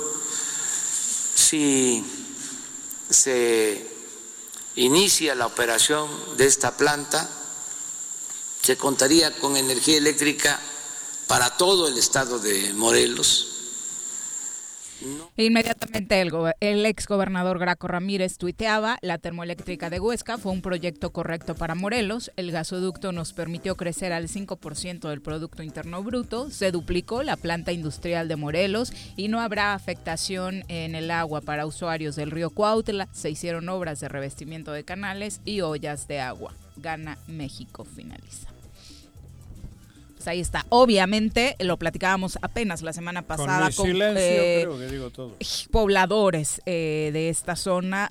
Se viene una protesta fuerte. Ellos así estaban dispuestos a hacerlo. Sabían de que este anuncio se haría esta semana. Lo tenían calculado. Y eh, las protestas no se van a Pero hacer es un esperar, poco ¿no? volvemos a lo mismo. A lo de que ha dicho Noroña hace poco. Morelos tiene dos millones de habitantes. Hay dos millones de morelenses. Los de Chihuahua no, no tienen nada que ver con Morelos. ¿eh? Todo depende de nosotros. Porque puede decir Andrés Manuel eso, pero si los... Yo siempre pongo de ejemplo Bilbao. Estaban a punto de inaugurar una central nuclear, la de Lemonis, y el pueblo la paró. Ya estaba la inversión con recursos públicos también. Pero los vascos lo pararon y la pararon a huevo. No cuatro vascos. Los dos millones y medio estaban en contra o tres. Pero sabes que hablábamos de la inacción de los morelenses. Ah. Yo creo que de la zona oriente nos han dado grandes lecciones Por eso. y nos la van a dar una vez más al resto de Por los habitantes digo. de este estado. No, la posesión de la verdad no, no, no creo que la tiene Nadie. En nadie, ¿eh? Absoluta, digo. Yo, yo participé en el gobierno anterior y el gobierno anterior fue uno de los principales impulsores de la termoeléctrica a través adelante. de diálogo. Ajá, por eso. Y Con- sí había dos, dos bandos de la, de la, de la población claramente Claro. identificados, que unos apoyaban la termoeléctrica, se hicieron una serie de obras en la comunidad para que, que la comunidad misma pedía, y otros más que seguían, principalmente los de Azurco, ¿no? Los que Sí, la- sí, tienen los- esto, que se oponían abiertamente y, Y directamente al proyecto. Y Sí. se siguen oponiendo, que incluso el que dirige Azurco es un regidor de Ayala, me parece, que no eh, sé es emanado por el PRD, pero que ahora no está, no está en, la- en las líneas del PRD. Es, una, es un tema debatible, es un tema debatible para quienes mencionan de las bondades de la, de la termoeléctrica. Le decía Juanjo, este ni siquiera fue un proyecto perredista, No, ni siquiera no. un proyecto Andrés- Con Fue un proyecto que de- de empezó con Felipe Calderón. Sí, claro. Claro. donde en una gira Se hablaba de un negocio Sí, importante. de una gira que hace Felipe Calderón al Parque Industrial, donde está esta fábrica de cristales, De- de ¿no? francesa. La francesa. Sangobain. Sangobain. Este, y ahí es donde Felipe Calderón pregunta, oye, este, el gas que utilizan aquí es gas natural, y dice, no. No, no tenemos tubo. Entonces fue cuando llama y dice, a ver, empiezan a ver el tema de una... Por eso se ¿Cómo dice solucion- que la termoeléctrica es una excusa para traer el gas. Exactamente. Exacto, y lo dicen los pobladores, ¿no? Que ese solamente es el pretexto. ¿no? Entonces, se viene ahí, ese es el, ese es el antecedente. El, en Marco Ada- cuando Marco Adame no hace absolutamente nada en la construcción de la termoeléctrica y fue en el gobierno de Graco que impulsan este Pero, tema de la ¿Viste termoeléctrica. cuál fue el diálogo ahorita? No, el tema es, es a dónde iba. Mataron a... es a donde yo iba. A, a. Entre que hay gente a favor y que hay gente en contra, y la postura que yo pueda tener a favor y en contra, porque también yo tengo una contradicción en el tema de la Sí. termoeléctrica. ¿no? Tengo puntos a favor, tengo puntos en contra. Aquí Sí. el tema es que el despropósito es El amor a la madre Que naturaleza viene- te indica otra Sí, cosa. claro, Eh, que a, a viene- todos los que pensamos en eso. que el presidente de la República anuncia este proyecto Mm. cuando en medio está la vida de un líder Claro. importante de la comunidad. Y que no se ha esclarecido ese crimen. que allá iba. Y no que no ha habido absolutamente nada de investigación en el crimen. Al menos no lo han hecho Y que la forma en que se organizó la consulta, todos lo sabemos, fue con cero diálogo a través de la imposición De la del superdelegado, etcétera. Que se vaya a parar el superdelegado a ver si puede por esa zona, pues, ¿no? Porque las cosas no están para nada a favor de y su voy, gestión y voy a otro tema.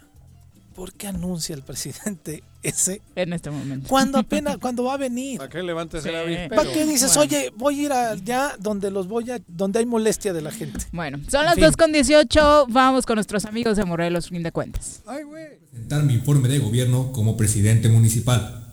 Hemos pavimentado 32 calles y colocado Oye, 1,200 eso no es cierto. En toda mi colonia no hay luz y menos agua.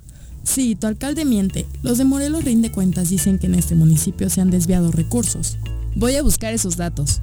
Transparencia sí o sí, para construir mejores gobiernos. Roberto Salinas, ¿cómo te va? Muy buenas tardes. Hola, buenas tardes, Viri, Juanjo, Pepe. Oye, te dan mucha chamba los políticos en Morelos para tus gráficas de se fue a tal partido, se regresó, se cambió y demás. Pero, Cuéntanos. ¿Te da tiempo a darle seguimiento, cabrón? Sí, así es, la verdad. es Ya ni yo al inicio de temporada en el complicado. draft del fútbol mexicano, ¿eh? Hay más movimientos que en el Pues draft. sí, sí, así parece, y al menos ahí también hay, este, hay temporadas. hay eso. Terminan la temporada. Ajá. entre Ah, draft y draft es. no se pueden hacer cambios, cabrón, aquí. A ver, ¿qué onda? ¿Cómo van Sí, las cosas? Y es lo que lo que ha, ha sucedido y bueno, ahora, Ahora empiezan los alcaldes, ¿eh? escuchamos- Ahora empezaron Eh, los ahora- alcaldes. Ahora le toca a los alcaldes, ya fueron los diputados hace unos días, ahora empiezan los, los alcaldes Ah. y ya vimos los primeros cambios de partido político Mm. de cuatro alcaldes que eh, han cambiado los cuatro coincidentemente eh, al partido Encuentro Social, al partido en gobierno, el que tiene recursos, el que tiene programas, entonces pues quién sabe por qué habrá sido. Por ideología. Estás mal, y lo- Robert. Yo creo que los cuatro votaron por la reforma del Claro. electoral, ¿no? Por- También, porque- creo. Sí. Y luego Coincidentemente. coinciden en A ver, actualízanos la, la, ideología lista. de la familia. Robert. Ir a misa El al, alcalde de, al de templo. Acatlán, el alcalde Abel Espín García, quien llegó al gobierno por el PRD y también en su momento por coalición del PCD, pasa a Encuentro Social. El alcalde también de Tlaltizapán, Alfredo Domínguez Mandujano, llegó por el PRD. Eh, también eh, Rogelio Torres Ortega de Tepoztlán. Oye, pero si es Morena. real, Robert, te quiero hacer un paréntesis en este apartado, porque ayer Juan Ángel Flores, eh, alcalde de Jojutla, alcalde por juntó. Morena, eh, subió una foto que tituló Reunión de Alcaldes de Morena Y y ahí estaba. el alcalde de Tepoztlán. Torres. Pero es que en el boletín del PES sí decía el Sí PES decía que, que se, se iba había para allá. cambiado, No, ¿no? pero si estuvo. Como- Sí, Fue pero la Dice que nada más como que- anfitrión, Fuente. Fue Ay, güey. anunciado. A mi casa. que nada más llevó el catering. Y dejó pasar, les dio pasaporte a todos los que fueron. Ajá. Ajá. Era para que los dejaran entrar los pobladores. Sí, yo creo que esto que, que estamos viendo y que seguramente en las siguientes semanas se, se va a seguir eh, presentando es este tipo de, de- de cambios, de reacomodos, de movimientos en, en estructuras eh, políticas, en- Es- en, alcaldes, en diputados, eh, puesto que ya se acercan la- la- los tiempos electorales. Es, es el tiempo Y- de las chaquetas. es el Modera de- tu de- lenguaje. No, de ponerse una chaqueta y otra. Pepe. Sí. Sí, sí, sí. No, no hablabas de masturbaciones, no, no, güey. no, no, no, no. Qué mal Es pensada este- soy. Es que en este castellano uno se confunde. Es que mira, cabrón. en este momento, Roberto. en de una yo- paja cuando yo es una podría decir. chaqueta y una chaqueta. Ya, ya, ya. Es que yo José, puedo decir que el alcalde de Tepos tenía una chaqueta el- un día y al otro día sí la Claro, otra. Sí. Mm. No es que se la. Una del Mejor escuchemos día a Roberto. Ver, Roberto, Perdón, dale, dale. Es más propio en sus Eh, yo creo que- explicaciones. Yo creo que detrás de, de todo esto tiene que haber también una, una evaluación eh, consciente desde la misma ciudadanía, ¿no? El, el ver cómo, cómo no. importan ya las ideologías, las intenciones, los valores, A ver, Robert. sino únicamente el clima político. Ajá. Y, y están dejando de lado lo- eh, lo- los proyectos, lo- la, la intención de lo que se quiera hacer por a cambio de qué. Un plato de es lentejas. cuando- eh, eh, y entonces eh, eso es lo que eso que puede ser porque curiosamente eh, el- al partido que está en el gobierno como decía que tiene recursos que tiene programas este es a donde donde se están yendo ¿por qué no se están yendo a otros partidos políticos sino Claro. al que está en gobierno entonces. ¿qué se está prometiendo obra pública ¿Por qué a eso? Si acaso entonces para los demás eh, eh, alcaldes no va a haber obra pública, no va a haber programa, no va a haber proyectos, Castigo. entonces, creo que también detrás de esos movimientos se tiene que, que trabajar, que ver de otra manera, ¿no? De, de manera transparente, que dudo que lo quieran hacer, pero también hay que ver el contexto de lo, de lo que está sucediendo, ¿no? Entonces, esto puede, puede generar también que otros municipios, o, o más que más que los alcaldes, que, los el cabildo, sino los ciudadanos, ¿no? Porque no están o porque en su momento no eligieron al partido que está en el gobierno, no van a tener algún programa social, alguna inversión. Entonces, hay que revisar si esto esto va a depender también de las inversiones de, de los recursos que se van a llegar a, a los municipios. Entonces, porque sería una manera muy eh, muy muy imparcial, muy muy ilógica, muy responsable de ejercer los recursos. Entonces, creo que esto esos movimientos hay que irlos asociando hacia hacia los programas, hacia los resultados que van en cada municipio y, entonces podríamos ver que se le está dando un, un tinte electoral a- y ajeno al que debería ser de desarrollo social. ¿no? Oye, pero como dices, es de acuerdo al clima político, porque los aires en el trienio pasado todavía pues pintaban para que los vientos te pintaran de amarillo, De amarillo. el panorama, ¿no? Todo mundo se iba al PRD. Y, ahora... con, sí, con, con diputados Desde que pasaban de- del PRI, de- de- del partido, de- del PAN, que se pasaron al PRD, y cómo esas ideologías supuestamente se fueron perdiendo en base al partido que estaba en el gobierno. Entonces, eh, tampoco podemos ser ingenuos desde la sociedad y decir, ah, no, pues es que les gusta cómo gobiernan, son muy buenos, ¿no? Sino hay también algo, algo detrás que, que finalmente lo que termina repercutiendo son en las decisiones, en el caso del legislativo, en las iniciativas, y en el caso de los de los municipios, pues quizá en el, en el uso de programas sociales, ¿no? Porque ahora vemos también cómo eh, de- eh, en, en los recursos, en los programas que se han anunciado, aparecen ahí los legisladores que están eh, o que se han pasado al partido en el gobierno y que parece pueden ser ellos los más beneficiados en el reparto de estos programas sociales. Entonces, pues no vemos tampoco reglas de operación, no vemos transparencia en el monto de los recursos, por qué en esa comunidad sí, por qué en otra no. Entonces, este es un, es un tema que, que puede generar mucha desigualdad. Entonces hay que poner atención y que los ciudadanos tenemos que ver con otra mirada, ya no con la mirada ingenua de que ah, es el papá gobierno que reparte recursos, sino cómo lo está haciendo de forma equitativa y de forma que sí genere un desarrollo o nada más por temas este, partidistas y electorales. Y estar muy pendientes de los beneficios políticos que lleguen a estos municipios desde el Estado, ¿no? claro. Sí, sí, así es. Creo que hay que poner atención en eso. Este, finalmente podría incluso eh, verse un, un tema eh, electoral y es algo que hay que, que hay que revisar y ponerlo en la mesa para que pues esto no, no se dé, porque mientras estemos más cerca de las elecciones puede darse una, una aplicación electoral al uso de programas. Perfecto, toda esta información, los cambios de equipo, ¿dónde los podemos ver, Roberto? Sí, lo, lo pueden encontrar en Twitter como Rinde Cuentas More y en Facebook como Morelos Rinde Cuentas. Ahí estamos subiendo la información que publicamos cada semana. Perfecto, muchas gracias. Gracias a ustedes, saludos. Un abrazo. Buenas tardes. Y Eh, faltan más. Oye, nada más de los eh, ahora experredistas. ¿Sí estaba Abel Espín todavía con No, filiación ya o había mandado, ya renunciado? había mandado la renuncia hace unos meses. Justamente estaba yo por la mañana con la presidenta del PRD, Cristina Ajá. Valderas, y me decía que los dos casos, tanto el de. ¿Sí cumplieron con los tiempos? de- De- de este, ya habían renunciado, sí, ya habían renunciado desde hace, desde hace tiempo. No sé si con los tiempos para que les permita reelegirse, que es de, te exige año y medio. La no. mitad, ¿no? Ah, no, la mitad de tu trienio. Pero creo que sí ya habían tomado la decisión desde hace varios meses. Entonces Pero nada más estabas presentaron la renuncia. presentaron la renuncia. La de Abel al menos sí me queda ¿Oficial? clara ¿Cuándo? que está presentada. ¿No te, no sorprendió, meses. Pepe? Fue presidente del partido. Pues mira, me so- me- No, pero ya que- había sido candidato por el PT. Eh, De hecho, en el No, pero 2015. una cosa es que sea del PRD al PT o... Ah, bueno. Es lógico. Pero bueno, natural, vayas- ¿no? A ver, es que es lo que le he dicho a Noroña. Fue candidato por el PT. A mí que no me joda. Pero Abel Dice Espín, que no es el ultraderecha, Abel, pero... Abel Espín colaboró en el ayuntamiento de Cuauhtémoc Blanco. ¿Ah, sí? Ah, sí, no, No me recordaba eso. Abel Espín colaboró en el ayuntamiento de Cuernavaca, me creo que en la dirección cabrón. de educación. Sí, ¿Sí? ¿Sí? ya no estaba. Ya no estaba. Entonces, sí, ya, ya, ya no estaba. Perdón. Esa me pinche risita, Me sentí joder. fuera Es del aire.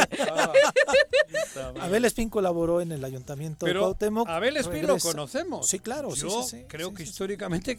Yo tenía entendido que había una ideología. Sí, es, un hombre, es un hombre de izquierda. Te digo que la última vez que lo tuvimos en cabina fue acompañando a Gerardo Fernández Noroña. Ah, ¿es de- Vinieron a juntos a la entrevista. Es que él fue candidato del el PT. Eso. En el 2015, el PRD le niega la posibilidad de ser candidato Ah, a Abel. Abel, y es que se va hacia, hacia el PT. PT. Y pierde por 500 votos, ¿eh? O Sí. sea, por Sí. nada casi. Bueno, pues, Pues en su tierra. Es- exactamente. Es el alcalde. es Entonces, fuerte, ¿no? después regresa Ajá. al PRD, Y gana. es candidato, gana, de los pocos, Ajá. porque el PRD nada más ganó Yautepec, Tlaltizapán, Miacatlán y Juanacatepec, con las con las siglas del PRD y. PC. ¿no? Contra. Morena. Pero sí, ya Abel había Bueno, pero a lo que me refiero esto es el tema que le decía, ¿no? a mí no me digas, si yo he militado, soy de izquierdas, porque eso es un sentimiento, es una ideología, cabrón. Es un sentimiento Sí, que no puedo parar. y, y cómo en medio habrá otros caminos cercanos. Pero no me puedo cambiar del bochito al Ferrari, güey. Pues- no me puedo ir. ¿En serio? O sea, eso no habla bien de quien lo haga. Porque entonces estás buscando el Ferrari. Volviendo a poner de ejemplo el fútbol, uno no puede, es impensable cambiarse Ah, de bueno, en el equipo, fútbol, ¿no? de pronto. Y, no, como aficionado. Ah, sí, como aficionado, ¿no? sí, claro, sí, sí. porque- Impensable. por eso- eso. Porque lo sientes, O sea, porque lo vibras, claro. porque Puede haber, un- puede haber un día que diga, puta chica, su madre, ojalá pierda. Ah, por pendejo. porque Sí, el por- técnico, pero- bueno, ajá. ajá, por Pero Billy, tu, cora- ¿no? tu Sí. corazón, cabrón, Sí, no. ese no cambia. Claro. Vean, por eso te digo. O si no, nunca estuvo. Eh, No, si eh, no. 2 con 28, vamos a hablar del COVID. Desde la Academia de Ciencias de Morelos, la doctora Brenda Valderrama nos comparte la información más relevante del coronavirus. Doctora, ¿cómo te va? Muy buenas tardes. Hola, muy buenas tardes, Viri, Juan José, hola, Pepe. Good saludarte, doctora. Doctora, pues quedamos asustados después de este anuncio sobre las fallas en eh, las pruebas de AstraZeneca. Explícanos un poquito qué es lo que realmente pasa en este contexto. Mira, de entrada no es una falla. Sí, lo que sucede con las pruebas Parte clínicas es que eh, justo por eso se hacen con una gran cantidad de personas y con médicos que le dan seguimiento a cada una de ellas. Es un tema de enorme responsabilidad. Es que es fundamental identificar si estas respuestas, estas reacciones que sufren algunas personas tienen que ver con la vacuna. Porque por pura probabilidad de 30 mil personas alguien se va a enfermar mañana. Sí, claro. ¿sí? Lo que hay que ver es si esa enfermedad, si estos síntomas tienen que ver con la aplicación de la vacuna o no. Ok. Por eso se tienen que hacer números muy grandes para hacerlo estadístico, porque hay, hay información que es confiable. Si tú tienes una población con cierta probabilidad de tener un padecimiento y de repente hay un comportamiento anómalo en quienes recibieron la vacuna comparado con quienes recibieron el placebo, porque solo la mitad de los inyectados tiene la vacuna, la otra mitad tiene eh, otra cosa, agüita, salicita, Ok. ¿sí? Pero no lo saben. Es un grupo que no sabe qué recibió, si recibió vacuna o recibió placebo. Y de esa forma tú puedes ver si el grupo que recibió la vacuna hay una diferencia significativa estadísticamente hablando con respecto al grupo que recibió el placebo y a la población en general. Solamente entonces podremos saber si la vacuna dio un efecto negativo. Sin embargo, cada uno de estos casos, por menores que sean, tiene que ser atendido en el momento. Y hay un cierto semáforo de alerta, ¿no? No es lo mismo tener fiebre, dolor de cabeza, fatiga y así van subiendo. Esto es un padecimiento grave. Está, El este, comunicado padecimiento decía efectos secundarios graves. Sí, por eso se suspendieron las pruebas. Pero si se logra identificar que no están correlacionados, que no provienen de la vacuna, se va a reactivar la prueba clínica. Eso es con respecto a AstraZeneca. Moderna también dio un anuncio. Resulta que Moderna, que está reclutando gente en Estados Unidos, no, los voluntarios no están siendo lo suficientemente diversos. Ok. ¿sí? O sea, no sé exactamente a qué corresponde eso, pero tiene que ver con que no hay el, no hay el mismo número de hombres que de mujeres, Edades, de jóvenes ¿no? que de mayores o de un tipo de Algún padecimiento, ¿no? otro, ¿sí? Entonces, por alguna razón que desconozco, eh, Moderna suspendió el reclutamiento hasta que no logre asegurar una diversidad importante en su grupo de, de- de prueba. De momento pudiéramos decir que estos anuncios son normales dentro de la investigación clínica. Es más, nunca había estos, estos anuncios ni siquiera se daban. Ok. Esto es por la expectativa de los medios de tener una nota. ¿sí? Esto es habitual en el caso de cualquier prueba clínica. ¿Sí? Simplemente no nos enteramos porque Pero no cundió la desesperanza otra vez. Sí, la verdad Diríamos, pegó, pegó ¿no? fuerte. Sí, Pero anímicamente. eso, es, pero eso es culpa de los medios. Claro. porque Fueron los medios los que hicieron pen- tener una esperanza. Ándale. eh, Todavía injustificada. Y algunos Es gobiernos que lo anunciaron como una gran esperanza, ¿no? Digo, no solo los medios. Electoralmente. Sí, claro. ¿Sí? No, sí, digo, el otro cuate porque anda metido en el tema de su de su Reelección. y aquí porque lo anunciamos con Carlos Slim y ya era sí iba a el llegar héroe nacional, ¿no? Claro, sí, también hay un componente político. Sí, sí, sí, Eh, desde eh, eh, bueno, y, y, pues por eso es importante poner las cosas en su justa dimensión. Y la dimensión es, hicieron lo correcto, de- suspendieron las pruebas clínicas, van a darle seguimiento ahorita a todos los médicos que están atendiendo a estos grupo muy grande de personas, ya saben que tienen que checar primero y antes que nada esos síntomas. ¿Sí? Y entonces va a ser muy fácil en muy poco tiempo saber si tiene que ver con la vacuna o no, fue un caso aislado, mala suerte, aleatorio. Exacto. Oye, doctora, iniciamos platicando acerca de las festividades eh, de septiembre, las festividades patrias. Recuerdo mucho cuando estábamos en plena contingencia eh, que el Día de la Madre nos quedábamos guardaditos, muchos incluso en aquel momento álgido no entendieron. Luego la recomendación del Día del Niño tampoco nadie hizo caso, lo del Día del Padre ya menos. Ahora en septiembre por lo que estamos observando, la verdad es que pocos lo van a cumplir. ¿Tú volverías a enviar el mismo mensaje de mejor quédense en casa? La verdad es que no ha cambiado nada, yo no sé por qué piensan que las cosas son diferentes, honestamente. Ese semáforo no, lo único que nos va a traer es problemas. Ok. ¿Sí? La- situación es exactamente igual que la que teníamos en mayo. La, la vida es un carnaval en este momento, Desde el punto de vista sanitario. No ha cambiado absolutamente nada. Sigue habiendo el mismo riesgo de contagio, sigue sin haber medicamentos, sigue sin haber vacunas, siguen sin funcionar los ventiladores. O sea, la verdad no hay diferencia de cómo estábamos en mayo, ninguna. Por lo tanto, nuestro comportamiento no tiene por qué ser diferente del que teníamos en mayo. La única diferencia es que ahora entendemos más, conocemos más y podemos cuidarnos mejor, que es la única forma por la que yo pensaría que podemos reactivar un poco nuestra vida productiva, pero eh, bajo esa premisa de que nos estamos cuidando. Y la verdad es que yo estoy muy decepcionada. Hoy en la mañana este, tuve un compromiso, tuve que ir a tomar un café con una persona en un restaurante y el restaurante lleno de personas, todos sin cubrebocas y no solo los que estaban comiendo, había gente que llevó, se aventó una hora de sobremesa sin cubrebocas. Una falta de respeto tremendo para el resto de los de las personas y el restaurante pues en, en, en- en el gran dilema de qué, de qué les digo, ¿sí? Claro, hasta con miedo. Oye, doctor, a propósito... me van. A propósito del tema del cubrebocas, me gustaría que Juan José, acabamos de tener una charla con el eh, diputado federal Gerardo Fernández Noroña, te hiciera un resumen de la opinión del diputado sobre el cubrebocas. Bueno, el, dip- el diputado Noroña lleva desde que comenzó la pandemia, que decía que el innombrable era el coronavirus, en sus eh, entrevistas, en sus re- eh, Transmisiones. transmisiones que las hace diarias, y hoy vuelve a decir que él cree que cada uno debe de tomar la decisión que quiera con el criterio de cada uno, que él no comparte el ponerse el cubrebocas y que no se lo pone, que no Pues es dice, es que no dice, de- que no dice mensaje político. pero él dice que, que te lo pongas tú, pero no dice que a él le tienen que obligar a ponerlo. No, pero es el mensaje político. Yo no sé en qué momento se politizó el uso de cubrebocas, en qué momento se, se desvirtuó lo que es una medida de salud pública y se volvió una decisión individual. Y la otra cosa, pues lo logró, todos están hablando del señor. Mejor no comentarlo.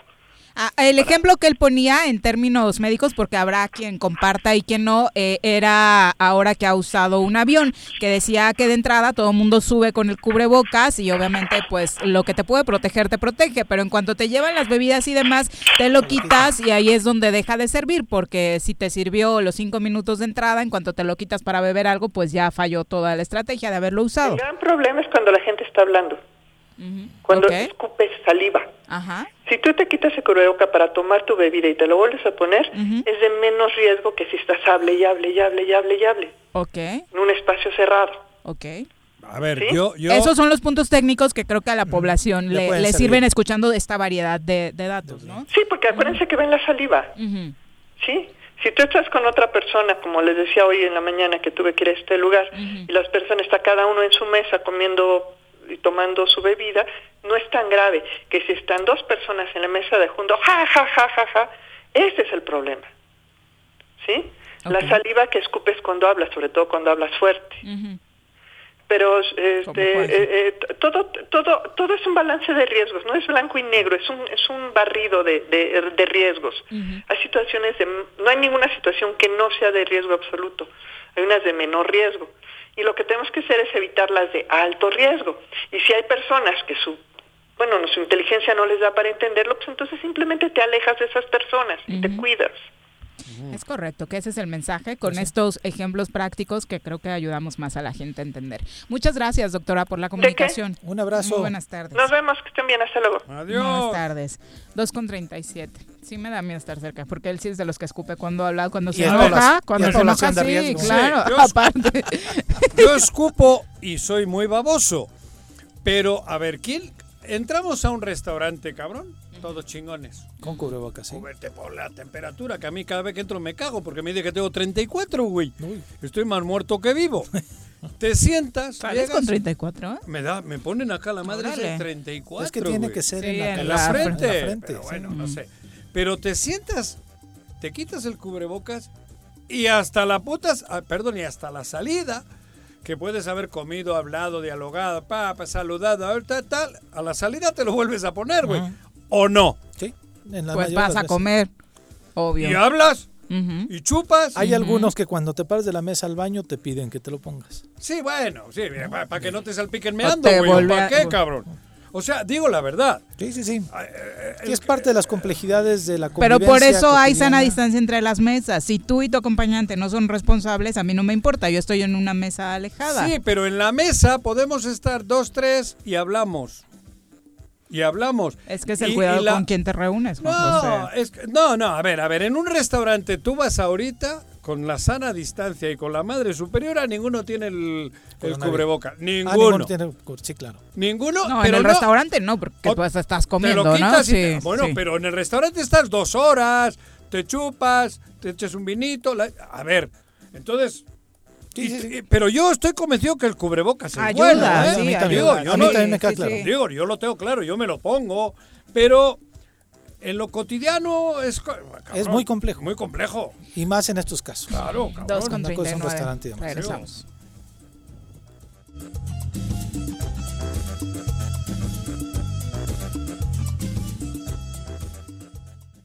Quédate en casa. Quédate en casa. Quédate en casa. Quédate en casa. Quédate, quédate, quédate. Y escucha. En Yautepec continuamos impulsando el deporte y engrandeciendo nuestro municipio, recuperando y remodelando el ahora Polideportivo Yautepec, mejor conocido como CDI, mejorando las instalaciones con el objetivo de volver las unidades punto de reunión de todos los ciudadanos. Agustín Alonso Gutiérrez, continuidad en el progreso. Escuela está en mi casa. Así es, en el Colegio Cuernavaca hemos adaptado nuestro modelo educativo a las plataformas digitales para que ellos sigan aprendiendo en línea. Kinder, primaria y secundaria. Conócenos, colegiocuernavaca.edu.mx. Tu camino al éxito. El compromiso del gobierno con Rostrimano de Jutepec en contra de la violencia hacia la mujer es indeclinable. Rompe el silencio. Sí puedes salir de esa situación. En la instancia municipal de la mujer te asesoramos. Calle Canoas, número 19, Colonia El Paraíso. Teléfonos 777-320-3030 y 777-510-2449. Ayuntamiento de Jutepec. Gobierno con rostro humano. Cafetería, tienda y restaurante Punto Sano. Contamos con comida vegana y vegetariana porque nos preocupamos por tu salud. Ven y conoce nuestros productos orgánicos y suplementos alimenticios. Al interior de Plaza Andrómeda, local 19, en calle Pericón, Lomas de la Selva. Contáctanos al 372-3514 o búscanos en Facebook como Punto Sano Cuernavaca.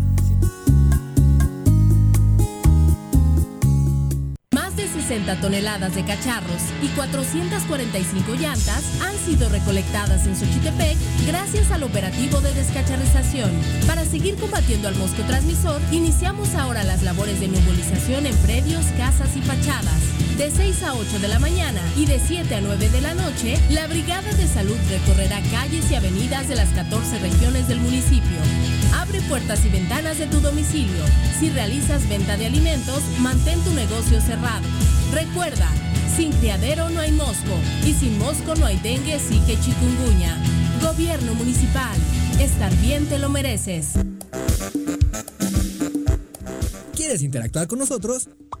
Búscanos en nuestras redes sociales como El Choro Matutino. Agréganos en WhatsApp al 777-443-4208. ¿Y por qué no? Sintonízanos desde la página web www.elchoromatutino.com. También puedes llamarnos a cabina al 311-6050.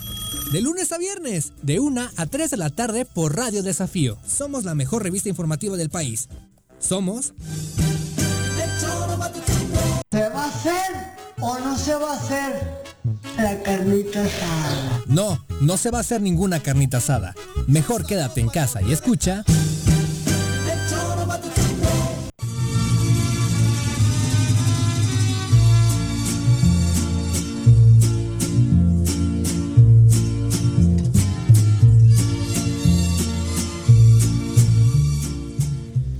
Dos con 43 de la tarde, un abrazo a todos los que nos escuchan. José Luis Martínez dice, sí, Noroña, futuro candidato a presidente. Ya, ya este tiene dos país". votos. Ya, No, es Ya tiene dos votos. tú un poquitín, José. No, digo, a ver, yo del panorama que hay, yo no tendría ninguna duda si va de votar por él. Está bien. Enfrente quien vaya, si va. Está bien. Porque si va quiere decir que del lado izquierdo pues va él. Bueno. Yo prefiero a Claudia. o a- Ah, no, no, he Sí. dicho si va. Marcelo. A ver, no, no. Marcelo. A ver, he dicho si va. Bueno. Si va Claudia. Son las 2 con 44 de la tarde. Vamos a saludar con muchísimo gusto a la arqueóloga Carolina Mesa, quien es responsable de la zona arqueológica de Chalcalcingo. Eh, muy buenas tardes, arqueóloga. Buenas tardes, ¿qué tal? ¿Cómo están? Muy bien, muchas gracias. Eh, cuéntanos que ya se da la reapertura de esta zona arqueológica. Ya, ya se dio la reapertura desde el lunes 7 de septiembre. Ajá. Este, abrimos con horarios normales, de 9 de la mañana a 5 y media de la tarde, de lunes a domingo. Entonces, bueno, ya ¿Dónde están todos está? invitados para que accedan a la zona arqueológica. Está en el oriente del estado de Morelos, Ajá. ah, rumbo a, eh, de Cuautla, de la ciudad de Cuautla, rumbo Izúcar de Matamoros. Oye, cuéntanos, eh, para muchos es una zona, la verdad, con menos difusión que Claro. la clásica en Morelos, que es Xochicalco. ¿En qué radica la importancia de esta zona arqueológica para nuestro país?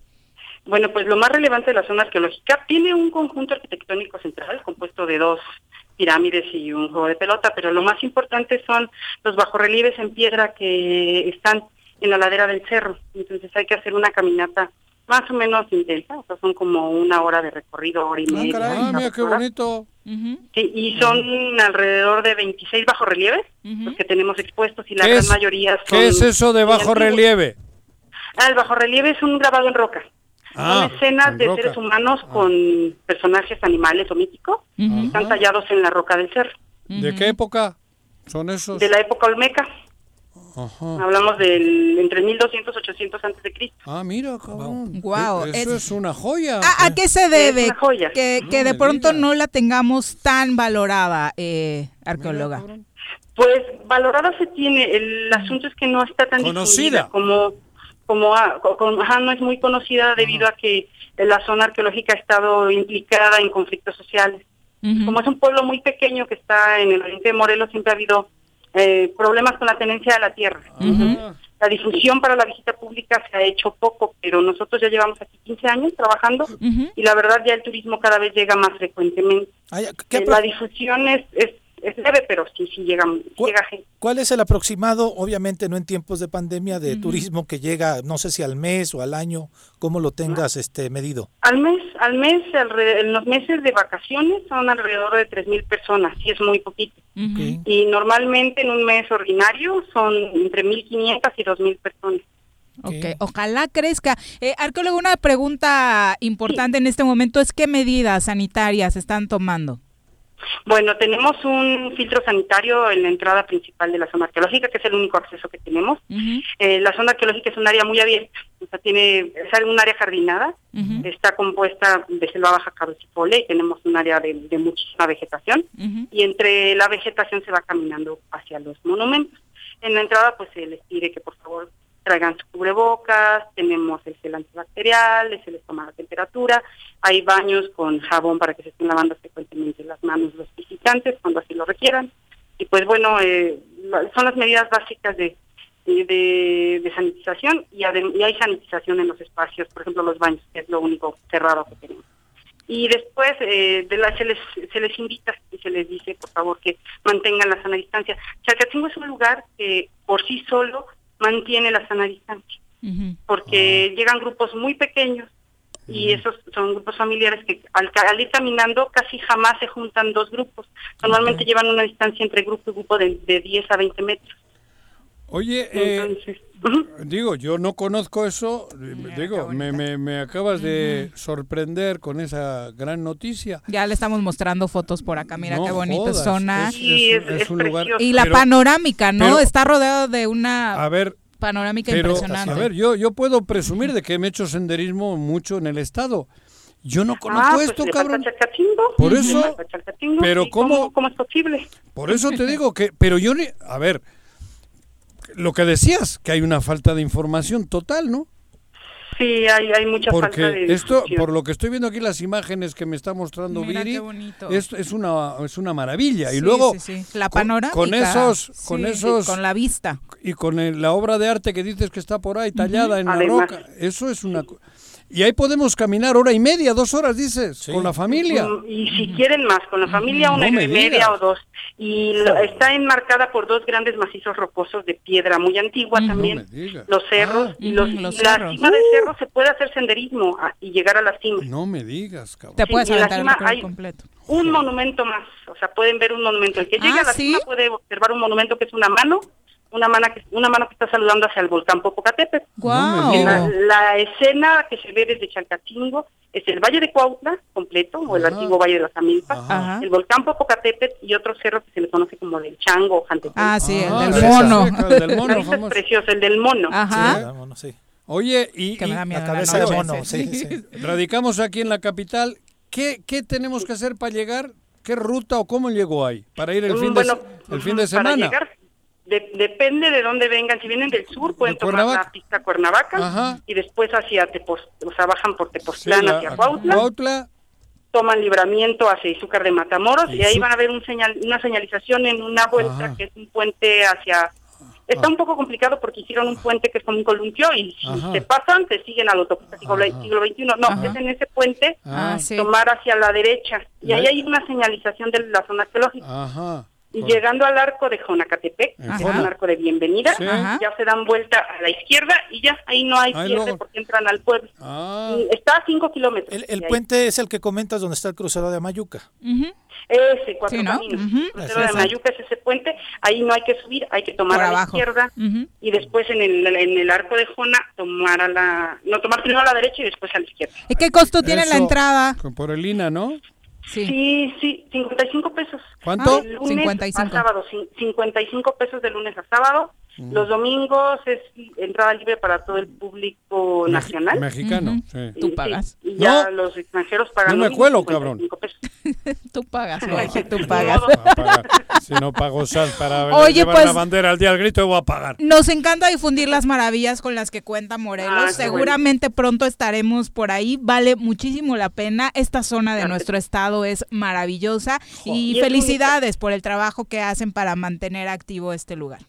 Muchísimas gracias. Y de verdad están totalmente invitados todas las personas. Claro. Bienvenidos a Chalca. Es un lugar maravilloso, único en su tipo, porque todos los sitios de este de estas categorías o de esta antigüedad ya están sepultados bajo las grandes ciudades. Ajá. Es muy difícil conocer. Ir a Veracruz es muy complicado y los sitios no están abiertos al público como Chalcatino. Entonces, si quieren conocer algo de la cultura olmeca o algo muy antiguo y en el estado de Morelos, pues este es el. Una pregunta, con mascotas, con perros no se puede entrar. No, en Eso, ninguna por zona. eso, Ujú. claro, Sí. para no ¿En llevar. ninguna zona Ajá, arqueológica? eso. Ok. Importante. Ajá. Eh, eh, arqueóloga, nada más para finalizar, ya es una tendencia en este mes, ¿verdad? Que las zonas arqueológicas hayan abierto de nuevo sus puertas tras la cuarentena. Sí, van a comenzar a abrir paulatinamente y las zonas de mayor afluencia van a tener horarios más restringidos. Claro. Pero ya ya es una tendencia que cultura regrese y reabran tanto zonas arqueológicas como algunos museos. Creo que ya hay uno abierto en Ok. Campeche y no sé si uno en la Ciudad de México, pero ya comenzaron Poco a abrirse. poco a poco. Pues ya, ya ofrecer todo, todo lo que tenemos culturalmente y hay Ujú. sitios como Chalcatingo que además ofrece naturaleza. Ujú. Entonces, pues Eso, Sí, bueno, qué mejor que una Es- caminata es de este tipo, ¿no? ese senderismo, Claro que sí. no me digas. Muchas gracias, Éxito. arqueóloga. Fíjate. es- por nada, gracias a ustedes. Adiós, Al igualmente. Fíjate cómo Vale yo que presumo pena, de ¿no? que cabrón, de que conozco, de que camino, no tenía ni idea, Te cabrón. haces casi una horita de camino. De aquí Puta. para allá, vale la pena. En coche, sí, sí. Sí, en coche, en coche, en coche. Pero llegar ahí y tener esa... No, esa panorámica, esa postal de Chalcatzingo Cabrón, es Es una maravilla. Y lo Además tenemos- de la panorámica que habla es casi este Luego le critico al gobernador sí, que no conoce, cabrón. Bueno, yo- mira. Ya no puedes criticar a Cuau. No, mam, digo, no, ¿eh? Bueno, pero si te avientas por sí te has aventado por allá, es como sí, Jonacatepec, este, joder, conozco, pero nunca he estado en esa En la zona maravilla. Con los hijos. No, y tú que si eres de senderismo, yo creo que sí te avientas lo de la No voy a- mano viendo claro. al Popocatépetl que debe estar espectacular, ¿no? Para Está eso digo, padrísimo. Ya eso no me comprometo. Camino Me hasta traes la- la foto. cabrón, qué maravilla. Nada más Es que llegas a la entrada, lo dejas. Fíjate, me uno- platicas, Juanjo. Qué, qué maravilloso es Morelos. Sí. Que uno cree que ya y no, terminas de no, conocerlo, cabrón. Exacto. Puta. Y gracias a nuestros amigos de Lina, por supuesto. Lina. por Cultura el olmeca trabajo, ¿no? en el estado Aparte, de Morelos. cultura olmeca que Cultura tiene un olmeca, punto porque y además todo el aparte, mundo ¿no? habla 800 de la años. cultura tlahuica Ajá. y demás. No, cultura olmeca también en la zona oriente de nuestro estado. y tiene, La maravilla que es Morelos, ¿no? tiene eh, ¿cómo Sí, le sí, llaman? Bajo relieve. Bajo relieve, relieve. cabrón, pero de hace 1800 años, ¿o qué he dicho? Sí, y el significado que debe tener esta escultura final en la Así punta, ¿no? la- la Viendo mano. hacia el Popocatépetl, Sí, ¿no? te- Sería interesantísimo conocer de esa, esa demás, historia. sí, claro. Sí, bueno, claro. eh, les decíamos que el secretario, subsecretario Gatel, eh, pues tuvo por ahí su encontronazo con seis exsecretarios de salud. Es que resulta que seis exsecretarios de salud, o sea, los De que los estuvieron con. Peña Nieto, Ah, con eh, Calderón, hicieron una carta, una estrategia que le hicieron llegar eh, pues a varios eh, medios diciendo que tienen la solución para el COVID.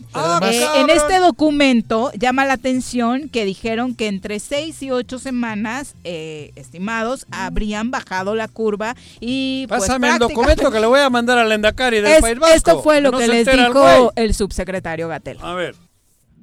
Bueno, ahora hablando de fórmulas mágicas, voy a ver si estos eh, eh, ilustrados exsecretarios eh, lo tienen. La verdad es que me causa una enorme... Saliendo de aquí voy a ir a buscar el documento, porque si en seis semanas se logra eliminar la epidemia, quiere decir que hay una fórmula que el mundo entero no ha considerado. Ah, bueno. Ah, bueno. Ya se lo copié a Manuel para Perfecto, muchas gracias. Lo vamos a leer hoy mismo en la noche. Espero que no sea muy extenso, si no, bueno, lo tendremos que leer en varios días o poner un equipo a leerlo. Eh, pero me da mucha curiosidad, una fórmula que en seis a ocho semanas logra resolver un problema que afecta al, al mundo entero. Asumo que ya lo han sometido a consideración de la Organización Mundial de la Salud, quizá está le vamos a pedir también al canciller Marcelo Ebrard que nos ayude a difundirlo entre el Servicio Exterior Mexicano para que todos los países... eh, Usted saque sus conclusiones sobre la respuesta del subsecretario Gatel. No, pero la, ¿No? la- la- la respuesta es maravillosa. Es Para enmarcar. Maravillosa. Esa respuesta, de verdad, es maravillosa. Valía porque la pena escuchar. Hace Fue- falta huevos de estos. Fue incluso. Y un solo hace falta que diga que es con cloro. Bueno, fueron Salomón Chertorivsky, José Án- Ángel Córdoba, Julio Frank, Mercedes Juan, José Narro y Guillermo Soberón que hicieron esta propuesta de atención sanitaria. Ellos advirtieron, la mala noticia es que nos tendríamos que volver a aventar un periodo extraordinario de Ah. seis semanas para que pudieran Todos controlar la epidemia, pero en seis semanas, Ah, asunto resuelto, Claro. ¿no? Ni respirar, pero. Y sin respirar. Yo, yo lo que, lo que Ah, fue, ¿se fue un foro, un foro, Sí, un hicieron su foro. en- y yo lo único que tengo que decir que de los, eh, al menos académicamente y científicamente, los secretarios más calificados, Julio Frank. De Julio Frank sí creo que Gatel, ¿Está ahí? sí, sí, estuvo ahí. ¿Es el que firma Sí, de esos seis? Es uno de esos tantos. Sí, a mí es el único que es mis respetos. Ah, pues le Mi- respetarás, No, no, no, no, no, en serio. Fue participó en la Organización Mundial de la Salud Que y no fue digo- titular de, la- de A investigación y cien- científica de la de Y la Narro OMS. también traía un currículum impresionante. pero no- no Hasta- como investigador Yo no sé quiénes Julio. son. A ver, Pepe, no me jodas. Seamos serios. Mira, a mí me parece que sí. A mí solo hace falta que me diga, a ti no te puedes contagiar si te quedas en una burbuja seis meses. Bueno, Semanas, no, ni siquiera Y no vayas ni a meses. cagar afuera. Entonces, si yo no me voy a contagiar. Pero, y si nos quedamos los 120 millones así, claro, güey. A mí, a- a mí me parece que el análisis va más allá de eso. Ah, Uno, yo creo que la pregunta no fue la más adecuada también de la reportera, ¿no? ¿A quién? Que lleva su sesgo. La pregunta Ajá. que le hace a Gatel y que le dice, en seis meses traen la fórmula estos. Ah, pero no es cierto. Claro. Pero Yo yo- creo eh, que eso dice el documento. Pero que en Sí, seis meses, tal en seis cual. semanas. Pero no, perdón, seis semanas, pero no creo que vaya este como una como una este, ver, tesis ¿qué- qué- este, Sí marca una baja considerable en la curva. baja considerable, ¿no? Pero no lo da como una cura infalible, ¿no? Bueno, pero Pepe. Una, dos. Me parece que el foro que se hace y tiene razón Gatel es bajo el contexto de un este de un tema político, de una agenda política. Claro. Y los y desde Pa- luego. pa' joder. Y los Joder, bueno, pero ¿a quién le jode Sartorinsky fue candidato eh, de la Alianza por, eh, por el Estado de México, por, por- sí, por sí. la Ciudad de México.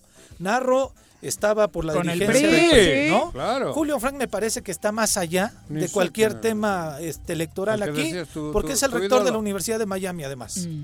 ¿no? Entonces, creo que hay otros actores que no están ahí, pero también me queda claro que el foro fue encaminado hacia Político, golpear políticamente en ese sentido. claro. Ya que Nar, este Gatel Joder, Gatel. Es un maestro del Es un sarcasmo, maestro, ¿eh? Es un Lo maestro ha del hecho de sarcasmo. maravilla. tiene una este, facilidad Yo para comencé, yo no sabía, y he dicho que me pase una Sí. copia para mandarle al presidente del No, gobierno no, del País Vasco. Que Pero no él como lo tiene más fácil se la va a dar a Ebrard, a Ebrard para que la distribuya con los cancilleres pero, en el mundo. Pero igual Ebrard no manda a los go- gobiernos autónomos, cabrón. ah, tú le mandas a Yo le mando al del País Vasco, güey. El tema político, Que va a decir la gente, creo que no es el, el- el tema, el- la forma adecuada con la que tendría Pepe, que nos contestar cagaron Gatell. diciendo que no va a haber vacuna, que hay Bueno, pedo. por eso. Y este güey tiene seis meses, Sí, seis no, no, no, sí, semanas. entiendo, pero hay tantos muertos que tampoco puedes contestar de esa forma tan ligera. ¿Cómo no la vas a contestar? No. Si lo, lo- No. Joder, a mí me agarra un- en un momento raro y lo mando, lo, lo digo en el micrófono, un- a la chingada, güey, a los técnico, seis. Por eso es un técnico. Pero lo hizo bien, Gate. Sí, me parece que se pasó de ¿Qué cremitas. se va a Sí. pasar, cabrón? Me pasé- Es un maestro me- del me- sarcasmo. me- Soy, fan, soy fan en ese sentido, no como otras que se lo pero quieren es un a- sarcasmo a es- otros lugares. Es un sarcasmo oportuno ante una barbaridad descomunal. Pero también Y sobre todo con los resultados Pero que estos ex secretarios dieron en materia de salud en momentos muchísimo menos graves por el que está pasando en Hombre, el por país, Dios. ¿no? Mira, yo entiendo los 10 gobernadores que, que, que va, cabrón, que van por la libre. Porque tienen el problema hoy. Claro. Ellos tuvieron problemas mucho menos graves que la pandemia y la verdad es que sus Tenían hecho resultados en mierda- materia de La, salud pre- la pregunta es, dejaron mucho Echó mierda al país con- sin, sin virus, cabrón. ¿quién de estos Ahora fue, resulta- ¿quién de estos fue jefe de Gatel cuando el, el- la influenza? Ah, no sé, güey. Porque Ah, Gatel Frank. manejó la influenza, Sí, ¿eh? manejó. No, no ¿Quién era ¿Quién el de estos? de salud No sé con si era Calderón? No, Entonces no también sé. era cuestión de ver No este, estoy tan porque es- este, Gatel trabajó temas para, esa- para el tema en, en la, en la administración de Calderón, ¿no? No sé. no Porque ahora ya lo ponen como un prócer de la 4T No, y no demás. estaba, A ver, es José Ángel Córdoba Villalobos y él no Él no firma. Ándale, eh, güey. Al menos no a su jefe. No. Estás peor que los del Estoy gobierno del Estado. Estoy preguntando. Estás peor cabrón. que Alex Pisa y el Yo- otro, no, no, güey. no, yo pregunté, por eso Viri Sí, que no nos, nos- orienta, Bueno, cabrón. Son las llamar 3 de la tarde, ya nos vamos. Hay tres líderes de, en el fútbol mexicano por diferencia de goles. Ganó Pumas Azul, ¿no? está en primer lugar después de, vencer de ¿Ah, sí? visita a Santos. Cruz Azul también ¿Pumas ha ganó. vuelto a ganar? Pumas le ganó a Y es el líder de la visita, Es el competencia. líder. Con ¿Pero 19 cuándo ganó? Anoche. No me jodas. A Santos. Otra vez a ganar. Ahora sí me sorprende. Hubo jornada. A. Santos en Torreón. En. Torreón, cabrón. Y le quita tantos juegos, 26 juegos de invicto. en. Torreón, cabrón. O sea, Y eh, mira que yo sé que a los amigos Pumas les molesta y no es que estemos demeritando, No, pero la verdad es que debemos aceptar A ver, yo hablo Sí. porque se fue aquel, ¿cómo era? Mitchell. Mitchell. Mitchell, y, y, todos creímos se- que, íbamos a verlo en el último lugar de la tabla. peor, que, el- torneo. peor que Mazatlán y San Ajá. Luis. Joder, Pues mira, mira, ahí está. cabrón. Y el Mazatlán también ganó. por Ah, sí, le cierto. ganó a- a- Sí, a al Tijuana. Cholos en casa, su 1-0. primer triunfo en el Kraken. Ay, ay, ay, le valía a Palencia. que- el Palencia, Porque no ¿no? ha jugado mal Mazatlán. Ese el partido contra el, que el América es un desastre, ¿eh? A pesar de que Ah, gana sí. los partidos este, por individualidades, pero juega. Lo había aguantado 45 minutos muy bien, luego por algún errorcito Adiós. individual ¿Qué? termina sacando el partido. Le ganó jugando muy mal ¿A quién? frente al Pachuca en el Estadio Azteca. Ah. Si no es por el cabecita Rodríguez, la verdad es que Pero que se mucho que un poco porque tiene equipo para entrar a la liga. Sí, sí, pero, Pero la no, tensión, la tensión ahí está Después de lo de Atlas, sí. de- de- de- de la- Ah, del- sí. perdió con lloró, Atlas y estaba a punto. No, No horrible, horrible. Me dio pena, Sí, Viri. no, en fin. bueno, ya nos vamos, Pepe. Muchas Gracias, gracias, Viri, por gracias, Juanjo, acompañarnos. saludos a toda ya la nos gente. vamos. Que tengan un extraordinario pozolero. día. Jueves pozolero. Viva México. Enfrente tienes eh, pozole vegano Sí, sí, para sí. mantenerte saludable. Hay cámaras, Pepe. Volvemos.